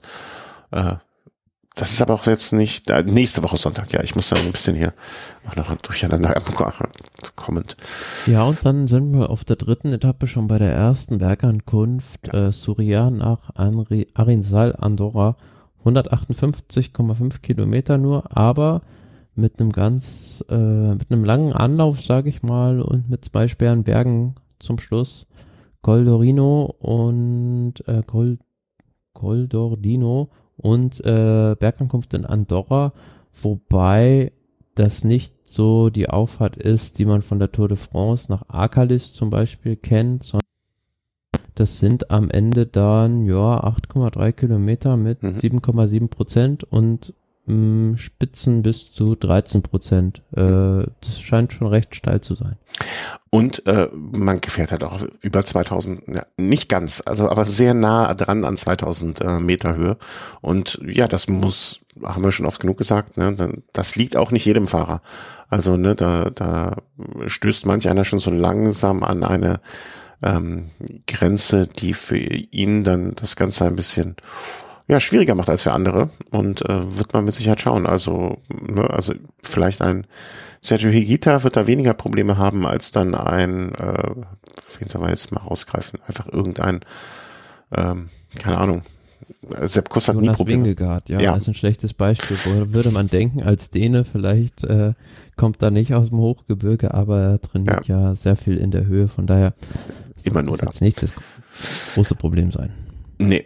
Ähm, über Wingegaard müssen wir natürlich auch gleich sprechen. Ähm, dann geht es am nächsten Tag äh, von Andorra nach äh, Tarragona. Äh, also zurück an die Küste sozusagen. Ähm, südlich von Barcelona gelegener Ort. Und ja, ich, ich glaube, das wird mit an Sicherheit grenzender Wahrscheinlichkeit eine Sprintankunft da am Meer. Ich kann mir auch nicht vorstellen, also die fahren ja jetzt auch nicht am Meer entlang, sondern fahren relativ straight geradeaus aufs Meer zu, dass da jetzt irgendwelche Windkantensituationen am Ende passieren würden. Ähm, die Berge halten sich in Grenzen. Das sind, glaube ich, dreimal oder zweimal, nee, zwei Drittkategoriebergen. Also alles andere als Sprint bei dieser vierten Etappe, die Ja. dann am Dienstag läuft. Würde mich wundern. Sprich, Einspruch Ich würde gerne. auch, ich würde auch Ausreißern da eine Chance geben, weil wenn man sich da mal so die Topografie der gesamten Etappe anguckt, Mhm. gibt's da schon also viele Wellen, auch so, wenn du nach Kilometer 50 guckst, gibt's einen Anstieg über vier, fünf Kilometer, der recht steil aussieht, der ist überhaupt gar nicht kategorisiert, dann geht's wieder steil berg runter, dann geht's wieder über einen unkategorisierten Anstieg. Und dann hast du im Prinzip nur ein Flachstück über, sag ich mal, 30 Kilometer. Mhm. und dieser erste Dreierberg, der ist zwar nicht super steil, aber dafür recht lang, genau wie der zweite Dreierberg, der ist dafür ein bisschen steiler. Also will sagen, Sprinter, klar, gute Chancen, aber muss schon ein bisschen klettern können als Sprinter. Mhm. Aber ich will auch den Ausreißern äh, Ein, ein. Argument spricht noch für die Sprinter, es ist der, es ist die vierte Etappe und es gab noch keine Sprintankunft bisher. Die, die sind halt heiß Was? und die, Gut, dann sage ich wieder, was für die Ausreißer spricht. Viele werden dann nach dem Bergetappe äh, schon großen Rückstand in der Gesamtwertung haben Mhm. und daher wird eher eine Ausreißergruppe fahren gelassen. okay. Also, es- wir haben für beide Seiten gute Argumente. Wie oft? Ähm, in zwei Wochen wissen wir mehr. Ja, ziemlich genau zwei Wochen wissen wir mehr. Ähm, ja, und danach die Etappen. Vielleicht gehen wir mal nur so äh, skippen durch, ähm, welche Kalendertage man sich vielleicht besonders anstreichen sollte. Also es gibt noch zwei Highlights ums, oder beziehungsweise diese Vuelta hat drei Highlights, diese Andorra-Etappe im Prinzip und dann Etappe Nummer 13 zum Col du Tourmalet, ja, also das spannt sich so ein bisschen der Bogen, auch wieder zur Tour de France Femme, die auch auf dem Tourmalet waren und jetzt bei der Vuelta, wenn du dir die Etappe mal anguckst, ja, sind zwar nur 135 Kilometer, Hm. aber es ist äh, wie eine Achterbahnfahrt. Ja, Achterbahn ist, äh, das, das trifft es auch wirklich gut. Kannst du mir aus dem Kopf raus sagen, ohne hinzugucken oder, oder ohne dir Mühe zu machen? Äh, warte mal, 9.8.? Das kann nicht sein, das Datum. 8.9. ja. Das ist Äh, ach so, ja, klar, also so rum. So, so rum macht natürlich Sinn. Ähm, ist ein Freitag. Ja, schön. Da kann man ja lange gucken. ähm, ja, äh, Tourmalet übrigens, äh, an dieser Stelle nur ganz kurz am Rande ähm, äh, angesprochen, bin ich bei äh, hier Swift Climb Portal äh, gefahren. Ich dachte mir an dem Tag, an dem die Tour de Femme da den Aspin und den Tourmalet hochgefahren ist, äh, mache ich das auch. Bin beide hochgefahren und war danach ordentlich groggy. Also kann man machen, kann man machen, tut aber weh. Ähm, Ja. und ich denke, man muss aber die Tourmalet-Etappe dann auch wirklich in Kombination mit der Etappe am Tag darauf äh, den äh, Samstag noch sehen, weil die ist ja auch knüppelhart. Also die sieht ja auch nicht aus, als wenn es da Spaß. Also dieser Col de la Erolmendi Hm. ähm, sieht jetzt nicht aus, als wenn man da morgens vor dem Frühstück auf leeren Magen hochfahren möchte. Ich gucke gerade mal, ob man da so eine Wertung ähm, äh, Puerto León, hä? Nee? Komisch, der wird ja gar nicht auf heißt der anders? Pu also ich vermute mal, der heißt hier Puerto de la Rau ähm, und hat 14,9 Kilometer mit 8 Prozent. Boah, muss, muss, muss man mögen, behaupte ich jetzt einfach mal, ne? Auch mit äh, sogar einem kleinen Teil zwischendurch, wo es wieder bergab geht. Also diese, man darf sich da nicht von den 8 Prozent ähm, täuschen lassen. Da sind viele 15 Prozenter und auch ach, 16 Prozent dabei. Also ich, ich glaube, dieser Samstag wird auch unangenehm. Ja, also in Kombination, wie du schon sagst, mit der Freitagsetappe zum Tourmalet ist das äh, ein Schlüsselsegment der Rundfahrt und das zweite Highlight ist Etappe 17 ja, zum Angliru. Äh, ja, so das typische typische Vuelta-Ankunft am Angliru. Äh, den Berg bin ich auch schon mal selbst gefahren und ähm, ja, also es ist extrem unrhythmisch mit vielen steilen Passagen und auch schon schon die Anfahrt dahin ist äh, kann man mal machen. Also wenn man eine ganz gute Form beisammen hat ähm, und eine Gegend zum Radfahren sucht, wo so ziemlich fast gar nichts los ist. Also äh, die relativ abgelegen ist und wo man alleine mit sich und der Natur ist und auch an dem Berg ist kaum jemand, ähm, dann kann man da im Juni, Juli gut hinfahren, weil es auch relativ kühl ist. Also ähm, Nordspanien ist eine Reise wert. Also ich finde das mit dem unrhythmisch, das würde ich jetzt aber, wenn ich mir so das Profil angucke, nicht so zwingend unterschreiben, weil es ist ja konsequent immer über 20 Prozent. das ist so also ich finde das relativ rhythmisch. Also da ist alles äh, schwarz. Ne? Also äh, ja gut, du hast dann halt immer diese Spitzen. Ähm, da gibt es glaube ich acht oder zehn Segmente. Das äh, prominenteste ist La Gueña des Cabres, wo eben diese 24 Prozent über 300, mhm. 400 Meter sind. Ähm, was auch die spektakulärsten Fernsehbilder immer liefert. Äh, ja, und dazwischen drin hast du halt immer so flachere Stellen mit über zehn Prozent. Bist du den Berg von Anfang bis Ende, also das sind von der Kilometerzahl her ja so zwölfeinhalb, ähm, mhm. durchgefahren, ohne einmal einen Fuß aus der Pedale zu nehmen? Ja, ich bin da so hochgefahren. Das ging mit äh, 34, 32. Wie, wie so oft ziehe ich meinen Hut vor so einer Leistung.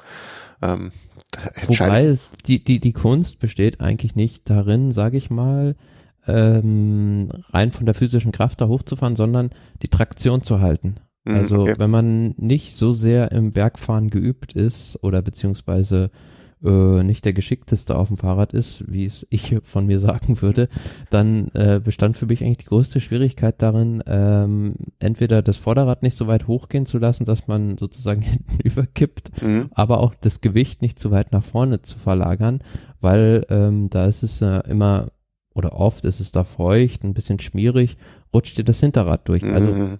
du musst da gut die Balance halten auch. Boah, äh, das Gute ist, man muss es ja nicht, wenn man sich fährt, ne?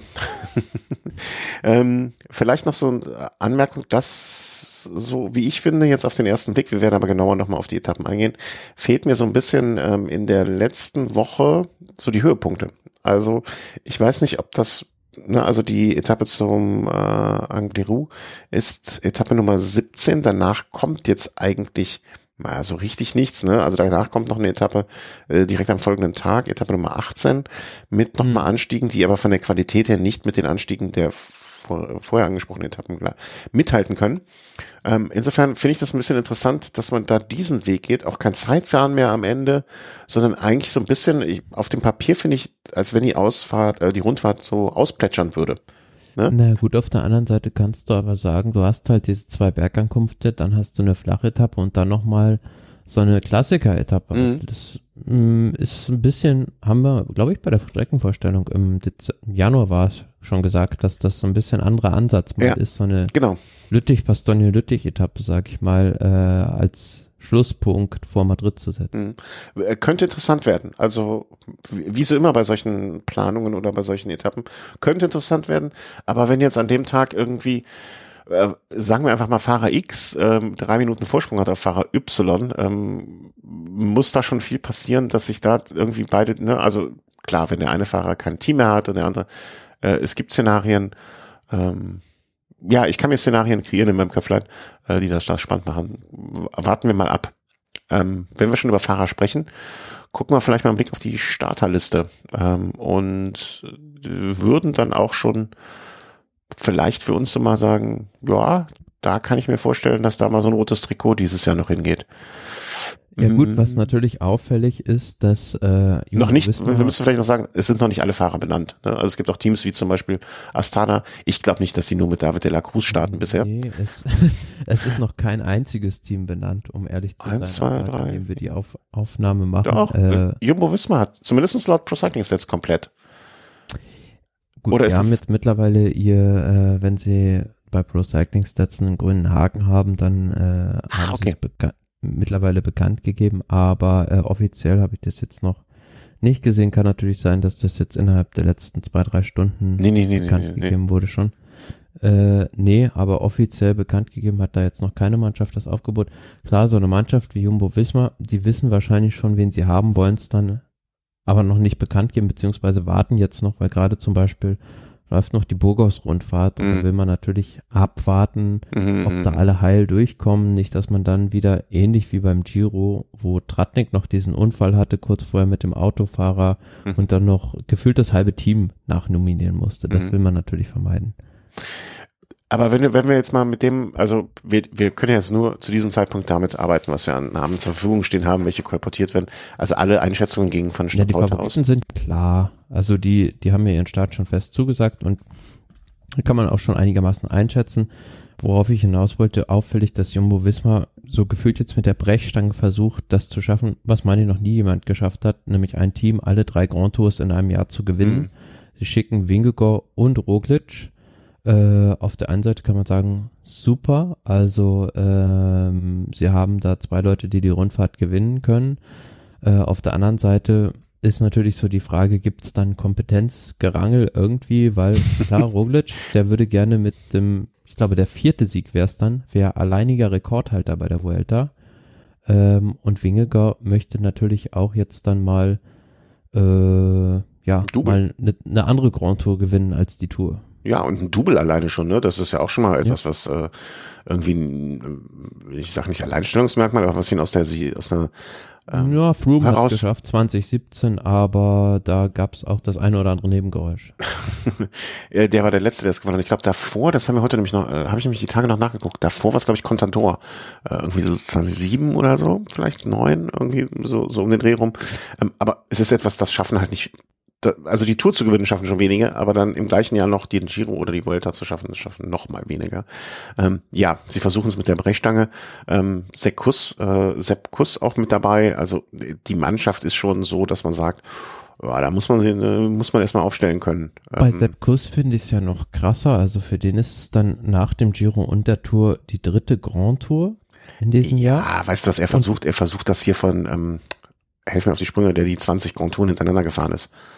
Adam Hansen. Ja, genau, der macht den Hansen. Ich glaube, er versucht, äh, Adam Hansen Konkurrenz zu machen, anders kann ich mir Und er war sogar äh, 14. beim Giro, sehe ich gerade, und 12. bei der Tour. Also auch was die Platzierung angeht, äh, macht ihm da kaum einer was vor. Also alle drei Grand Tours, sag ich mal, in den Top 15 zu beenden. Das ja, vielleicht, was. ja, genau, vielleicht ist das sein Ziel äh, auch noch. Und wenn sich jetzt mit Wingegaard in, in ich, ich sag mal, in guter Form ähm, Roglic auch in guter Form, Sepp Kuss, dann würde auch wirklich, behaupte ich mal, ähm, sich das Team Movistar wirklich, wirklich anstrengen müssen, um äh, den Mannschaftstitel da zu holen. Weil die drei vorne, boah, da musst du aber schon einige, da, da du schon viel Luft aus Leute Reifen rauslassen, um das noch kaputt zu machen. Ähm, wer, ich, ich finde das auch interessant, wie ähm, also Jumbo mit dieser Doppelspitze, wenn das funktioniert, wenn die zwei sich nicht uneins sind, wenn äh, persönlicher Ambitionen vielleicht auch zurückgestellt werden, ähm, dann kann das natürlich einfach nur auf den Sieg von Jumbo hinauslaufen. Weil es sind nun mal einfach, wie viel, wie viel Grand Tour Siege? Zwei, äh, warte mal, drei Wingegaard und Roglic, ähm, äh, dreimal Vuelta, einmal Giro, äh, ja, ne? Äh, vier. vier. Ne? Also das sind sieben Grand Tour Siege, die die zwei da auf, äh, auf dem Buckel haben ähm, ja, das ist einfach herausragend und überragend. Ähm, wenn dann nicht auf der anderen Seite muss man natürlich sagen, Wingegaards Form ist äh, ein Fragezeichen, sag ich mal, weil dann nach der Tour de France kein Rennen mehr, in, also kein Vorbereitungsrennen in dem Sinne bestritten hat. Bei Roglic ist es dagegen schon, kann man das eher festmachen. Der hat jetzt heute am Donnerstag eine Etappe bei der Burgos-Rundfahrt über den Picon Blanco gewonnen. Also da sieht man schon, der ist super in Form und äh, da muss erstmal Wingegaard dagegenhalten können. Wingegaard ist fünf Rundfahrten dieses Jahr gefahren und seine schlechteste Platzierung war am Ende Platz drei. das muss man sich mal vorstellen irgendwie, ne? Die anderen hat alle gewonnen natürlich, ne? Das ist keine Frage. Ja, und auf der anderen Seite natürlich der große Gegenspieler Remco Evenepoel, der Titelverteidiger. Ähm, dem würde ich nicht viel schlechtere Chancen einräumen. Aufgrund. Da bin ich jetzt anderer der, Meinung, deswegen bin ich gespannt. Der Gegebenheiten, also ich sehe zwei Punkte tatsächlich, ähm, die gegen Remco Evenepoel sprechen. Das ist zum einen ähm, diese Armada, sage ich mal, von herausragenden Bergfahrern bei Jumbo Visma, die ihn da äh, attackieren wird, mhm. mit denen er sich äh, herumschlagen muss. Ähm, und das andere sind ähm, diese zwei schweren Ankünfte am Tourmalet und am Angliru. Äh, der Tourmalet, glaube ich, könnte ihm die Höhe zu schaffen machen und am Angliru wird ihm dieser ruppige, steile Berg nicht so sehr liegen. Mhm. Ähm, auf der anderen Seite kannst du natürlich wieder sagen, es gibt auch einige Etappen, gerade wenn wir über die 20. Etappe gerade gesprochen haben, mit dem Klassikerprofil, für einen, der zweimal Lüttich-Bastogne Lüttich gewonnen hat, Wie dem liegt das, liegt das super. Also sehe ich, sehe ich ähm, auf Augenhöhe mit den beiden Kapitänen von Jumbo und äh, sind so die drei Favoriten, würde ich sagen. So, dann möchte ich jetzt hier mal auch noch ein bisschen äh, wildern. Warum, warum ist der Name Enric Mass noch nicht gefallen? Also ich bin jetzt nicht der große Enric Mass oder neue große Enric Na gut, man muss, man muss, ja, muss ja sehen, er hat sich das äh, Schlüsselbein, glaube ich, gebrochen bei der Tour de France. Jetzt wurde bestätigt, dass der die Vuelta fährt. Auf der anderen Seite muss man natürlich sagen, er hat die Vuelta zu seinem großen Ziel ausgerufen, schon Eben. vor Saisonstart. Äh, er ist ausgeruht. Von daher ja, ausgeruht kommt drauf an, wie er trainieren konnte nach seiner Verletzung. Ja, ja, also man könnte es, der positiv formuliert sagt, er ist ausgeruht, äh, negativ formuliert, seine äh, Verletzung hat ihn so behindert, dass er nicht richtig trainieren konnte. Andererseits hast du auch Leute schon drei Tage nach dem Schlüsselbeinbruch wieder auf dem Rad gesehen, ne? Ähm, hm, würde ja. ich auch so als, äh, möchte ich aber nicht jetzt ähm, so irgendwie vergessen sehen, weil ich glaube, ähm, ja, wie du schon sagst, es war sein großes Ziel diese Saison und ähm, wenn da jetzt gar nichts kommen würde, das wäre schon ein bisschen enttäuschendes hart, aber fände ich schade. Also auf ihn setze ich etwas einfach im Punkto Spannung dann auch, ne? Also dass es spannend wird. Ähm, Juan Ayuso, der 20-jährige Spanier, habe ich auch schon mehrfach jetzt so gehört im weiteren Umfeld. Na gut, der stand schon im letzten Jahr auf dem Podium bei der Vuelta. Eben. Äh, Hat gelernt daraus. 19 war der schon Dritter ja. bei, der, bei der Vuelta und ist auch, ähm, meine ich, gut, er muss sich die Kapitänsrolle mit Joao Almeida wahrscheinlich teilen, respektive Jay Vine, muss man mal sehen, wie sich das Ja, eben, entwickelt. die klassische Dreierspitze. Aber ja, gut, kommt so ein bisschen drauf an, wie die Team, wie die Teamstrategie ist oder beziehungsweise wie die sich untereinander grün sind. Aber ansonsten, ja, äh, kann er auch den nächsten Schritt machen und vielleicht Zweiter werden. Also für ganz vorne hm, sehe ich jetzt so die mannschaftliche Geschlossenheit nicht bei dem Team. Aber wir müssen dann noch mal so festhalten, ne? Also wenn man sagt, okay, Almeida, Ayuso, äh, Jay Vine, Dreierspitze, äh, sagen wir, okay, wie die sich grün sind, wie die sich, ne? Ähm, andererseits sagen wir auch, Wingegaard und Roglic, die zwei ähm, als Doppelspitze, wenn das funktioniert. Also es sind so ganz viele Eventualitäten. Ne? Stell dir mal vor, Roglic ist den letzten Nachtisch von Wingegaard, der ist sauer, dann äh, ja, läuft da gar nichts mehr. Ne? Ähm, Nee, stimmt. Es sind so viele zwischenmenschliche Sachen. Wen haben wir denn noch? Also ich hatte noch äh, zwei andere Fahrer noch. Carapaz, der auf äh, ja. der Tour auf der ersten Etappe ausgeschieden ist und äh, gut, da hieß es dann auch erst, er hat sich irgendwie die Kniescheibe gebrochen, aber es ist wohl nur irgendwie so ein Riss gewesen sozusagen, aber ich kann mich an einen anderen Fahrer erinnern, der sich auch mal bei der Tour de France die Kniescheibe gebrochen hat und wenig später die Vuelta gewonnen hat. Alberto Contador. Ja. Äh, warum sollte es Carapaz jetzt nicht genauso machen? Das Team wird zu 100 Prozent hinter ihm stehen. Mhm. Also wenn der sich, wie du schon sagtest, bei äh, Enric Mas, wenn der gut trainieren konnte, dann ja, ist es auch einer fürs Podium. Und letzter Fahrer oder beziehungsweise zwei Fahrer noch von dem Team, die ich nennen möchte. Alexander Vlasov bei Bora Hans Grohe hat jetzt auch schon bewiesen bei äh, Burgos Rundfahrt heute auf der Etappe war sehr gut schon, also sehr gut in Form, musste ja beim Giro krankheitsbedingt raus, bei der Tour nicht dabei gewesen und noch von dem Team Kian Uitebrooks. Ähm, ah, den hätte ich, also habe ich ehrlich gesagt noch nie gehört, den Namen. Ah, hier, Tour de Louvain. Okay. Es ist im Prinzip, also ja gut, äh, in Belgien ist es gefühlt jeder, aber äh, sagt man ja immer der neue Remco äh, wobei Remco ja noch selbst gar nicht so alt ist. Ich wollte gerade sagen, also da, da, da machst du den Remco schon zum Opa, da, da, da, hat er noch nicht mal seinen Vater zum Opa gemacht. Wie alt ist er, Evenepoel? 23, also er ist der neue, sind denn noch, ja. Ja, aber es ist, gilt ja im Radsport neben dem Juan Ayuso vielleicht als für die Rundfahrten als das größte Talent. Ähm, der hat jetzt, war auch in diesem Jahr schon bei der Tour de Romandie verdammt stark und ist jetzt, glaube ich, sogar seine erste Grand Tour. Wird man mal sehen, wie weit er da kommt. Mhm.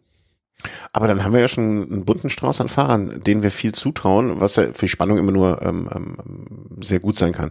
Und wer weiß, wer da jetzt noch, noch äh, nominiert wird, den wir noch gar nicht. Wie siehst du die Chancen von Garen Thomas und Team Ineos? Also ich, ich, was habe ich beim letzten Mal? Ich hatte doch irgendwas gesagt, wenn der und der, dann mache ich das und das. Weiß ich gar nicht mehr, ist da nicht eingetreten. Also wenn, wenn Sir G da nochmal einen abschießt, dann äh, weiß ich nicht. Nee, es tut mir wahnsinnig leid. Ähm, ich, und ich freue mich, ich, ich würde jeden Tag ein Rad schlagen vor Freude, wenn Gerald Thomas eingreifen könnte. Aber ich glaube, leider Gottes, leider, leider Gottes. Und ähm, definitiv, er gehört zu den zwei Fahrern, wo ich so drauf gucke und mit dicken, fetten Daumen drücken ähm, für, für sie da bin. ähm, aber ich glaube einfach, dass diese ganze Saison, also er ist nicht mehr in dem Alter, in dem man so viel, ähm, in dem er das alles verkraftet, so einfach.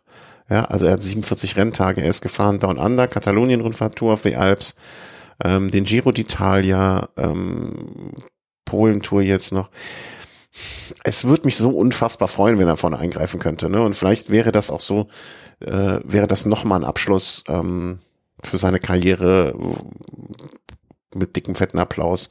Ich werde, glaube ich, so schnell nicht vergessen, wie er ähm, für Kev in Rom den Sprint angefahren ist. Da, wie viele Freunde er sich damit nochmal gemacht hat. Ähm, aber ich glaube, es reicht nicht, leider. Ich hoffe, er hört es jetzt auch nicht. Ähm, er, er gehört zu den zwei Fahrern, vielleicht kommen wir da schon mal drauf, die Fahrer oder biegen wir dahin ab, äh, welchen Fahrern wir die Daumen drücken. Also ich sage ganz klar äh, John Thomas, drücke die Daumen. Und weil mein Herz so ein bisschen für das Team schlägt und ähm, ich ihm nach dem Kniebruch da jetzt auch nur das Beste wünsche, ähm, Carapaz, das sind so die zwei, denen ich die Daumen drücke ein bisschen. Wie, bei wer, wer ist das bei dir? Also wir reden jetzt nur darüber, wenn wir Daumen drücken, ne? nicht wovon wir ausgehen, wer es gewinnt. Würde ich auch fast sagen, äh, Carapaz und ähm, gut, Fahrer, den vielleicht nicht viele auf der Rechnung haben, der jetzt aber auch zumindest in der Startliste steht, Damiano Caruso, mhm. der auch schon äh, auf dem Podium beim Giro war. Mhm. Ja, klingt, klingt, ist für mich okay, kann ich, kann ich mit leben. Ähm, ähm, ja. Und wer macht es? Müssen wir jetzt dann, müssen wir ja auch ja zumindestens, warte, ich, ich muss denke kurz, Roglic. Wirklich? Okay. Ich muss mir kurz notieren, ähm, bevor ich das vergesse, weil das schreiben wir immer noch rein ins Dokument, dass wir es auch festgehalten haben. Ähm, ich denke auch Roglic, weil Top 3 machen wir immer. Roglic? Roglic, äh, Evenepoel und dann nehme ich noch äh, Ayuso. Mhm, mhm. Ähm, schwierig. Ich sage, glaube ich. Äh, ich sage, glaube ich, Wingegaard. Äh, mit dem ganz, ganz, ganz einfachen, unschönen und profanen Grund. Irgendwann hat Roglic sich immer noch mal auf die Nase gelegt. Ähm, ich glaube Mars.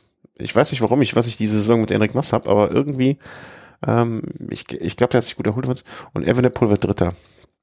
Ähm, du hast mich eben davon überzeugt mit den, mit den langen Anstiegen, schweren Anstiegen. Hoch geht's. Und auch, dass er beim, äh, das Zeitfahren war überragend, aber es gibt nicht so viel Zeitfahrkilometer und dass er beim Straßenrennen dann nicht so gut da, also nur Fünfter, Sechster ähm, geworden ist. Vielleicht, ja, klar, vielleicht hat er es abgeschenkt, aber vielleicht hat er auch nicht die Form. Äh, dementsprechend, äh, er kommt noch auf, er kommt noch knapp aufs Podium. Ähm, äh, ganz knapp schlägt der Carapaz, aber ähm, ich glaube nicht, dass er ähm, äh, siegen wird. Und Wingegaard wird eher so ein, so ein Sieger aus Verlegenheit, ähm, ähm, der es auch eigentlich gar nicht so richtig wollte, aber dann doch, und weil Roglic war einfach die Nummer eins, er stürzt und äh, unterstützt sie dann, aber es wird so eine ganz theatralische Nummer, die wir dann ähm, 2024 auf Netflix sehen. Ähm, ja, äh, so, so ist mein Tipp. Klingt plausibel. Äh, äh plausibel erklären können wir das alles, aber hinterher wird es doch anders sein. Ähm, ja, ich, ich freue mich jetzt noch, noch ein bisschen mehr. Also ich glaube, das wird eine tolle Rundfahrt. Ähm, Zumindest beim Giro hatte ich richtig getippt. Ne? Ah, ja, stimmt. Und hatte ich nicht, hatten wir nicht den Sieger auch bei der Tour richtig getippt mit Fingergard? Weiß ich nicht mehr, müsste ich nochmal nachgucken. Ich, ich, ich guck's bis zur ersten Sendung mal nach, mache ich mal hier so eine kleine Auswertung. Ähm, ich glaube, aber, naja, egal. Ähm, machen wir noch den Punkt Sonstiges. Äh, ja. Fliegen wir da mal eben durch, äh, was sich da angesammelt hat. Hier eine kleine Kapitelmarke setzen. Ähm, ja, die Transfers. Ähm, sehr gut. Latest äh, UCI-Transfers. Also wer fährt wo jetzt? Hab eben noch mal eine Meldung gesehen. Ähm, bum, bum, bum, das Zweifach. Also UAA hat, glaube ich, die Geldbörse relativ weit aufgemacht, ne? Äh, die haben auf jeden Fall zum Beispiel jetzt Polit verpflichtet. Ja. Ähm, ich habe die Theorie einfach, der wollte mal auf einem schönen Rad sitzen und ähm, Nicht auf so einem blauen. Nee, der wollte mal was Außergewöhnliches haben, aber mal so ein bisschen was, äh, weißt du, so ein Specialized, da fährt halt Gott und die Welt mit, aber so ein Colnago, das ist doch, ähm, da, da, da hat er was Besonderes. Ah nee, äh, doch, der fuhr doch bis jetzt auf Specialized, ne? Ja. Nicht, dass ich irgendwie einen Schmarrn erzähle. Ja. Und ach so, nee, blau, jetzt verstehe ich den Gag. Ah, sehr gut. Hat ein bisschen gebraucht bei mir, sorry. Ähm, ja, vielleicht hat er dann auch andere Pedale. Ne? Vielleicht haben die anderen Pedalausrüster und das geht dann auch alles einfacher. Ähm, ja, also ich, ich glaube, ne, ich bin ja immer ein großer Freund davon oder sage oft genug, ähm, wäre schön, ist schön, wenn Fahrer mal auch mal ins Ausland gehen, mal was anderes sehen, als nur das, ähm, ja, die, die Komfortzone ein bisschen verlassen und so weiter. Deswegen, äh, ja, freut mich für ihn. Ich meine, er hat ja hier sein Umfeld in, in der Kölner Umgebung, ähm, wird ja das gleiche bleiben und er hat dann immer noch seine Kumpels hier und die ja auch verstreut sind auf andere Teams. Ähm, insofern alles gut. Kann es sein, dass bei dir, äh, hakt bei dir auch Pro Cycling Stats oder ist es mein, mein mhm. Internet, was kaputt ist? Naja, gut. Vielleicht müssen wir, äh, Ja, nehmen. also wenn man jetzt mal ein paar Transfers rausgreift, mhm. ähm, natürlich, was jetzt dann heute am Donnerstag noch bekannt wurde, dass Pascal Ackermann zu Israel Premier Tech wechselt. Ja. Äh, für ihn, gut, kriegt er wahrscheinlich die Chance, die Tour de France dann mal zu fahren, wo ihm ja noch ein Etappensieg auch fehlt und ähm, ja, auch mehr Chancen wieder auf eigene Karte zu fahren. Das jetzt bei UAE hat man doch gesehen, trotz des Etappensieges beim Giro war oft auf sich alleine gestellt, hat dann mit Michael Schwarzmann wieder einen vertrauten Sprintanfahrer, sag ich mal, an seiner Seite, der auch von Lotto Destiny kommt dann ein Transfer, der auch für viel Beachtung gesorgt hat, äh, Daniel Felipe Martinez, der zu Bora Hans Grohe geht. Mhm. Und da sind wir im Prinzip auch schon bei einem Punkt, den ich vorhin schon so ein bisschen angesprochen habe. Das Team Ineos Grenadiers, also die geben viele Fahrer ab, sage ich mal. Also die haben jetzt beispielsweise einen Daniel Felipe Martinez abgegeben an Bora, dann geben die einen Ben Tullet ab mhm. an äh, das Team Jumbo Wismar. Dann ähm, Pavel Sivakov geht zum Team UAE.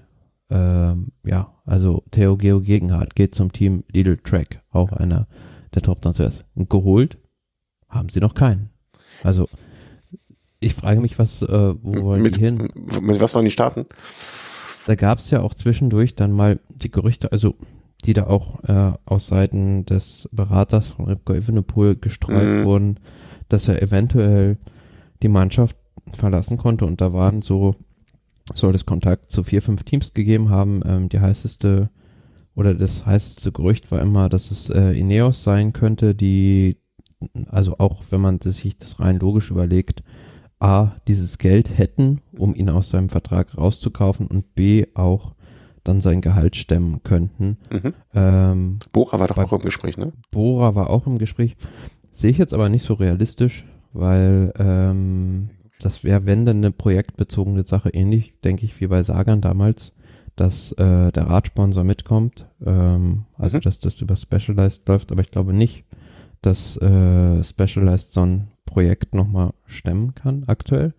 Und ähm, von daher Ineos, ähm, ja, hat sich aber für mich dieses dieses Gerücht mit Evenepoel auch schon wieder so ein bisschen überholt, weil ja jetzt auch bekannt wurde, dass Mikel Landa zu Sudal Quickstep gehen wird.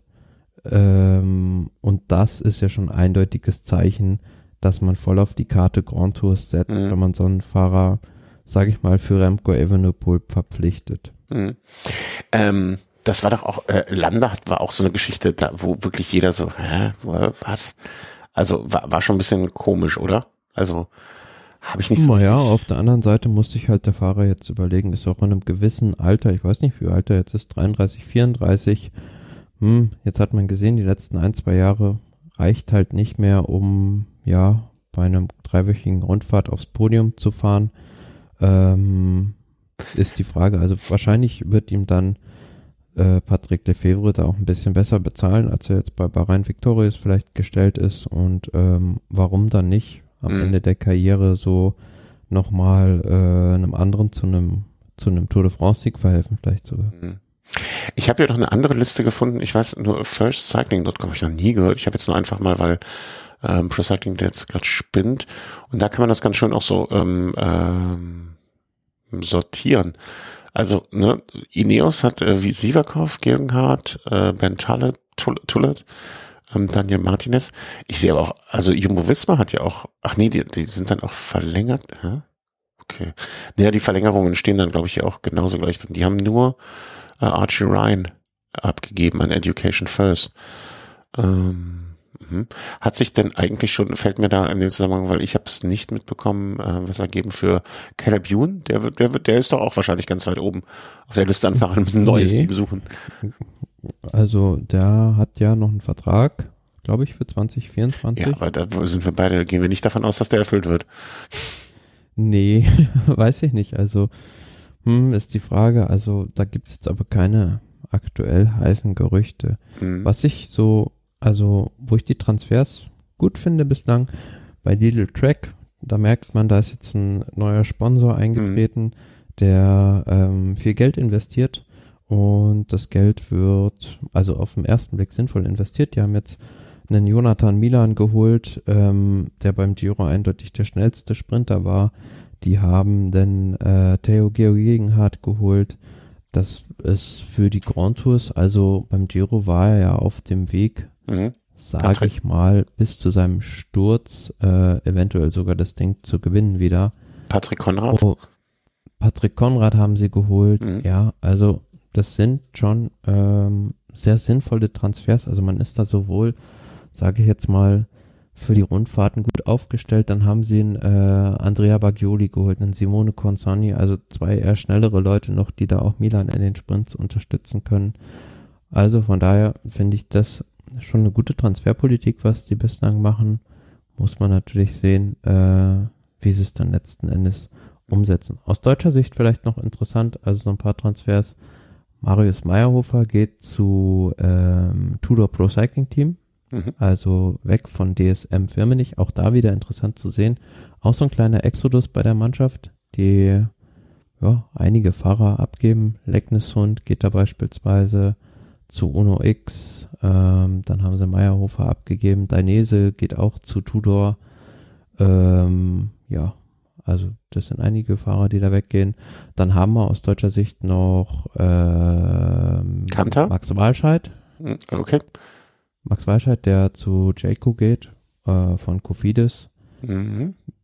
Ja, also für die Klassiker vielleicht äh, für ihn persönlich auch noch eine kleine Weiterentwicklung. Also er war dieses Jahr bei Paris-Roubaix schon sehr gut und ähm, passt da auch voll rein, sage ich mal, in diesen Sprintzug von Gronewegen. Mm, wen haben wir noch?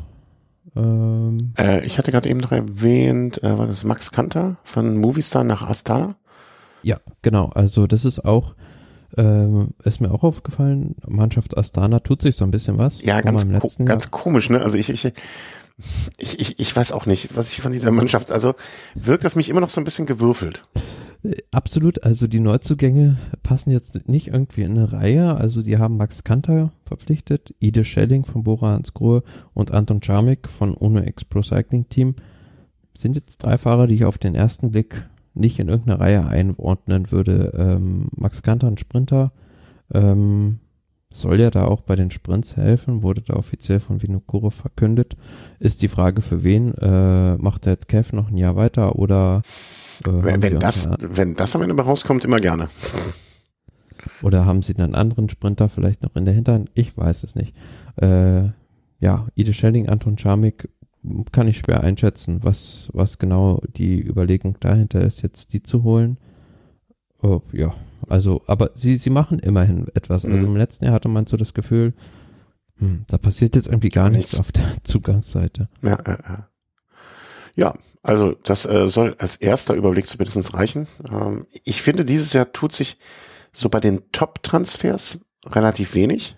Also ne, so die, so, naja, Ja, okay. der Markt ist halt auch da relativ ja, die, die, sag ich mal, weil, weil die haben alle noch relativ lange, Lange Vertrag. Verträge. Ja, aber bei diesen Top-Leuten, da ist ja Tao Ginghardt äh, schon mis, mit einer der prominentesten Namen, ähm, äh, die da, die da wechseln. Äh, okay, Mikel Landa, aber auch jetzt mal nicht mehr der allerfrischeste. Ne? Aber da tut sich nicht viel. Aber darunter tut sich, finde ich, sehr, sehr viel. Und es, es, es sieht, es wirkt so ein bisschen für mich, als wäre sehr viel, es würde sehr viel gewechselt werden im Vergleich zu auch ähm, anderen Jahren. Ähm, genau. Ja, dann äh, eine wie immer unschöne Sache. Ähm, habe ich auch nur so so Überschrifts, ne, Überschriften lesen mäßig gelesen. Ähm, das He Hesmann, ähm, Hessmann. Hessmann spricht man es aus, okay. Ich hätte es aufgrund, ja. Hessmann, ähm, ja, Michael Hessmann äh, positiv getestet wurde. Ähm, Trainingskontrolle, Team Jumbo, also, mh, aha. Ähm, komisch, also hat man, äh, sagen wir mal so, ich glaube nicht, dass das Team Jumbo, wenn es dopen würde, ähm, sich so dumm anstellen würde, dass es einen Fahrer bei einer normalen, stinknormalen Trainingskontrolle ähm, so auffliegen lassen würde. Deswegen ähm, ähm, kann ich mir eigentlich nicht vorstellen, also glaube ich nicht oder kann ich mir wenig vorstellen, dass es wieder so dieses berühmte ähm, ähm, teamübergreifende, dass dieses Team-Doping wäre. Weiß es aber auch nicht genau. Also kann, ne? Irgendwie gut, komische Fakten Nummer. Sind, Fakten sind ja erstmal, dass er äh, einen positiven Test hatte Ja, auf ein Diuretikum.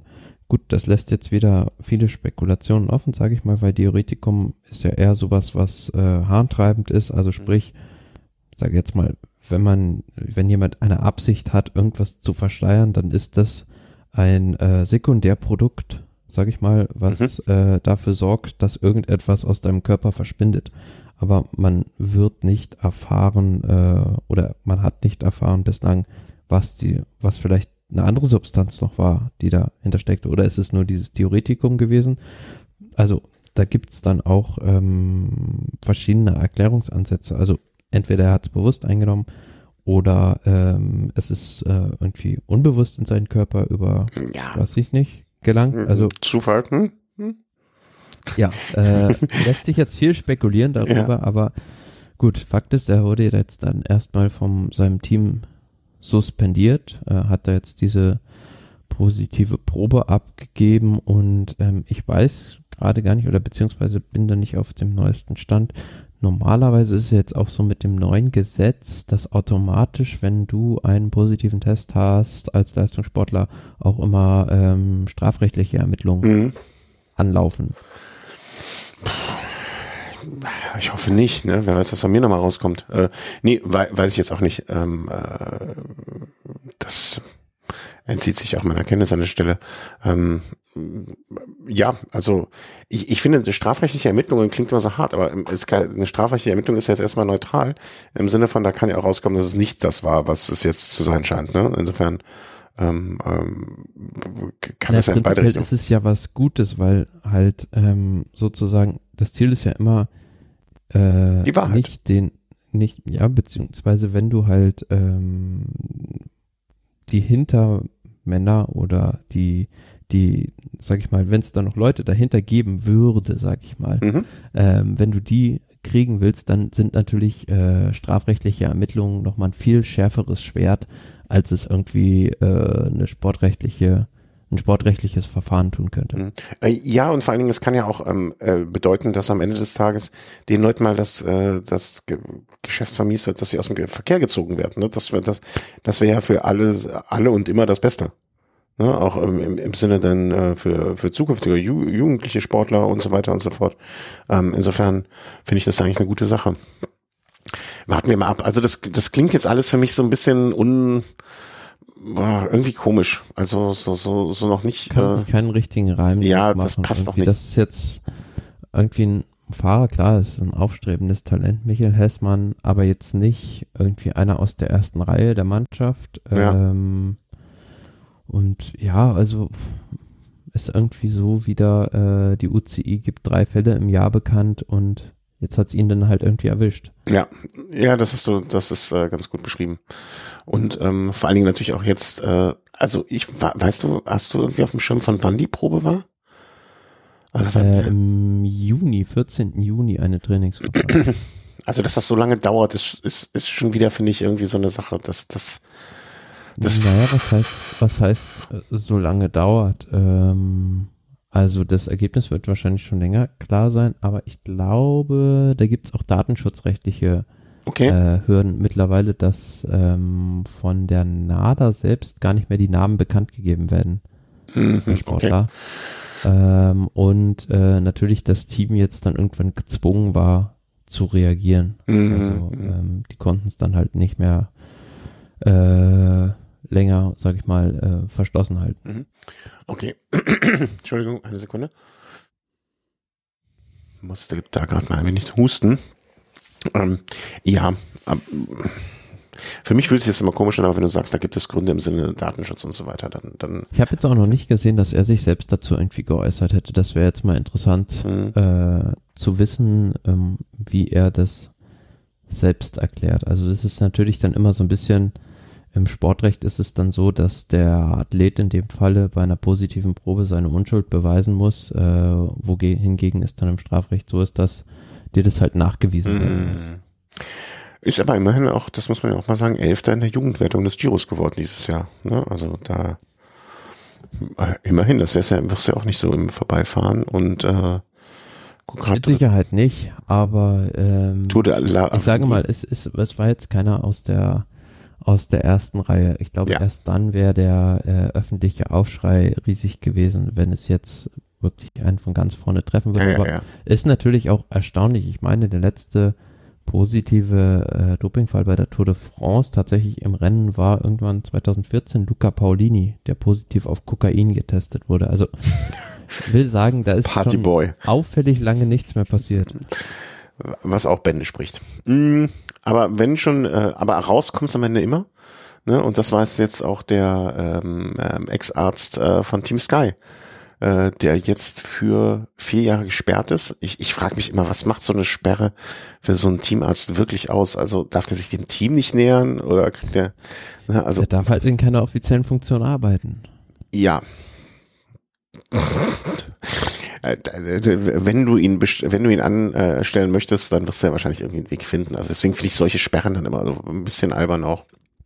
Ähm, Na gut, wehtun tut's ihm dann letzten Endes nicht. Also eher wehtun würde ihm ja irgendwie eine Geldstrafe oder sonst irgendwie was oder der Entzug der Approbation. Genau. Dann und das äh, und vor allen Dingen, ne, wenn ich das hier sehe, nach Angaben der rutschen Anti-Doping-Agentur geht die Sperre rückwirkend und endet am 21. Dezember 2024. Insofern äh, realistisch betrachtet hat er jetzt anderthalb Jahre Sperre. Ähm, es sei denn natürlich, er muss jetzt sein Gehalt für den Zeitraum zurückzahlen oder oder oder oder. Ähm, ja, es wirft dann halt im Nachhinein doch noch ein anderes Licht vielleicht so ein bisschen oder, oder leuchtet Ecken aus beim Team Sky, ähm, die diesem Team zugeneigte Menschen vielleicht gar nicht so genau ausgeleuchtet haben wollen würden. Um es so sehr kompliziert auszudrücken. Ja gut, auch einerseits muss man natürlich sagen, dass das jetzt nicht unmittelbar im Zusammenhang mit der Mannschaft stand, jetzt diese Sperre, worum es da ging, war ja diese Testosterongel-Lieferung ans Velodrom in Manchester, mhm. wo er ja primär in der Funktion als Arzt bei British Cycling, also beim britischen Radsportverband war. Er war natürlich gleichzeitig auch äh, tätig für das Team Sky ähm, und hat da ja gewisse Sachen koordiniert und ähm, in England ist es natürlich eine viel größere Nummer. Also dieser mhm. Prozess wurde medial öffentlich ausgeschlachtet, ähm, weil im Ur in der Urteilsbegründung heißt es ja auch, dass sich dieser ähm, Richard Freeman in ein Muster von Lügen verstrickt habe, ähm, um seine Handlungen zu vertischen. Also da wurden wirklich die absurdesten Sachen in dem Prozess aufgetischt. Er hat dann äh, äh, den einen Trainer, ähm, den Sutton, beschuldigt, er hätte sich das Testosteron irgendwie zu seiner Potenzsteigerung bestellt und ja. äh, der hat dann das natürlich dann äh, gleich zurückgewiesen und äh, sein Laptop, also von diesem Dr. Freeman, ist auch irgendwie unter ominösen Umständen verschwunden. Mhm. Ähm, da sind viele Sachen, wo man ja sich denkt, äh, das stinkt irgendwie alles zum Himmel, was mhm. da abgelaufen ist und es ist so, ja, ein, äh, ich finde, das kommt, A, kommt dieses Urteil viel zu spät weil das jetzt B. schon völlig von der, von der öffentlichen Bildfläche verschwunden ist. Diese Sky-Ära liegt gefühlt, ja, zehn Jahre zurück. Mhm, ja, also, die Verbindung äh, Ineos Sky können halt Leute wie wir noch ähm, äh, so aufrechterhalten, aber ja, viele andere noch nicht. Ähm, B, es kommt jetzt eine Woche nach der WM, wo ich dann auch denke, äh, die Meldung lag jetzt aber bestimmt zwei Wochen dann im, im Schrank irgendwo, oder? Finde ich. Das mag sein, ja. Und ähm, natürlich, also was natürlich auch in dem Licht ein bisschen anders erscheint oder worin viele das auch in Verbindung äh, bringen, ist diese Jiffy Back äh, Lieferung während der Dauphiné 2011 war es, meine ich, ähm, wo auch der spätere Toursieg von Bradley Wiggins so ein bisschen ins Zwielicht gerät, mhm. geraten war, ähm, was natürlich jetzt auch außerhalb der Insel, sage ich mal, aus den Köpfen der Leute schon längst raus ist und äh, viele das gar nicht mehr miteinander verknüpfen können. Also mhm. von daher, nichtsdestotrotz ähm, ist es so ein bisschen wieder ein kleines, kleiner, kleines Manko, sag ich mal, in der Sky. Äh, du hast einfach mal wieder irgendwo in der Süddeutschen dann in dem Fall auch ähm, äh, die große Meldung. Ne? Und äh, ich weiß nicht, wie es dir geht, ich, aber bei mir im Freundeskreis, die nicht radsportaffinen Menschen, die lesen dann halt immer nur, also ne, die kriegen dann hier, wie heißt die Überschrift, ne, die blättern halt durch die Zeitung ähm, und lesen dann, ja, das war jetzt nicht die Süddeutsche, sondern das hatte ich dann eben doch irgendwo, ähm, die lesen dann hier bei Hess, ne, Radprofi nach Dopingprobe suspendiert ähm, das bleibt hängen. Dann bleibt als nächste Meldung hängen, ähm, äh, wie hieß es denn hier? Ich habe es gerade eben aufgehabt. Ähm, dum, dum, dum, ja, na, blättern jetzt. Ne? Also Radprofi nach Dop positiver Dopingprobe, britischer Radsportarzt für vier Jahre gesperrt. Ob das jetzt rückwirkend ist oder wie auch immer, ne, ist ja voller egal. Ne? Dann nochmal früherer Arzt des britischen Radsportverbandes gesperrt. Es wirft einfach kein gutes Licht ähm, auf den Radsport mal wieder ne, und wie lange das her ist und, und, und dass das vielleicht sogar in einer ganz schon fast anderen Ära war und so. Das, so differenziert nehmen die Leute, nehmen wir das wahr, ne, so differenziert nehmen Leute wie wir, ähm, solche Meldungen insgesamt. Ja, oberflächlich gesehen äh, ist es natürlich, äh, ja, sag ich mal, ähm, spielt, macht es keinen Unterschied für Menschen, die sich wenig mit dem Radsport befassen. Ja. Ob das jetzt fünf Jahre zurückliegt, äh, die lesen dann halt nur äh, oder ob es denn jetzt ist, die lesen halt nur die, die, die Schlagzeile, vielleicht maximal noch den Teaser und ähm, da bleibt es halt hängen, wie du schon sagst. Mhm. Ja, und das, ähm, das, das ist, das ist das Traurige, ne? Oder das ist das, das sind dann so Gespräche oder, oder Vorwürfe ist jetzt das falsch, aber ähm, das sind so Sachen, wo wir uns dann wieder mit rumbeschlagen müssen bei der nächsten Party, ne? Wo dann wieder jemand sagt, ja, ja, ach, guck mal, hier, was denn jetzt mit den Engländern auf einmal wieder? Das ist, Alter, das ist zehn Jahre her ist jetzt wieder aufgekommen und äh, naja, wie viel da so dran ist, hm, ja, das, das, das finde ich immer das Traurige daran. Ne? Also, dass das so, wie soll ich sagen, ähm, ähm, ja. Ja, aber wenn man es mal so sieht, also was äh, in dem Urteil oder beziehungsweise in den Meldungen so ein bisschen zu kurz kam, fand ich, also das waren halt 30 Beutel Testosterongel, die der hm. bestellt hat. Also das war jetzt nicht mal eben irgendwie äh, ein Versuch, sage ich mal, um Mhm. da vielleicht äh, an sich selbst mal so eine Medikation auszuprobieren, sondern da, da muss ja schon richtig was dahinter gesteckt haben. Ja, es ist nicht das, äh, das eine Gramm Kokain, was der eine Fahrer sich da während der während des Giros reingepfiffen hat. Damals, ja, das ist das ist systemat systemisch äh, dann schon. Da bin ich völlig bei dir. Ja, hören wir doch mit so was Un Unschönem auf, ne? Nein, ähm, muss halt auch gesagt werden. Ne? Ich, ich finde, das gehört auch dazu, ähm, da, dass wir solche Meldungen nicht liegen lassen. Aber ähm, ich finde, wir sollten aus der Sendung rausgehen mit dem, äh, mit dem schönen Ausblick auf eine Rundfahrt. In neun Tagen fängt die Vuelta an. Und ähm, da, das ist doch viel schöner. Und äh, seit Jahren gab es bei der Tour keinen Dopingtest, positiven Dopingtest mehr, habe ich heute gelernt. Ähm, deswegen, es wird ja nicht mehr gedopt. Das war ja früher. oder wenn ich, oder fällt gerade, habe ich gerade gehört, dass da hinten irgendwo das Wort hat jemand naiv gesagt. Ähm, naja. Nee, wir freuen uns auf die Tour, äh, auf die Tour sage ich schon, auf die Vuelta. Ähm, unsere Tipps sind abgegeben, freuen uns natürlich über jeden Kommentar, der irgendwo uns sagt, hey, das, äh, das denke ich. Ähm, äh, gebt Kommentare ab, wie euer Podium aussehen wird und ähm, ja, wir melden uns dann so innerhalb der ersten Vuelta-Woche, sage ich mal vorsichtig. Wenn alles normal läuft, wenn ich natürlich noch drei Wochen Urlaub geschenkt bekomme und einen Startplatz bei den Badlands kriege, dann sieht alles anders aus, aber das glaube ich nicht, dass das eintreten wird. Thomas, dir noch eine schöne Vuelta-Vorbereitung. Äh, ich hoffe, es wird nicht zu stressig. Und ähm, Nö, das wird schon äh, alles seinen Gang gehen. sehr gut. Und dann sage ich dem Rest, äh, macht's gut, passt auf euch auf, bleibt gesund und fahrt schön viel Rad. Tschüss. Tschüss.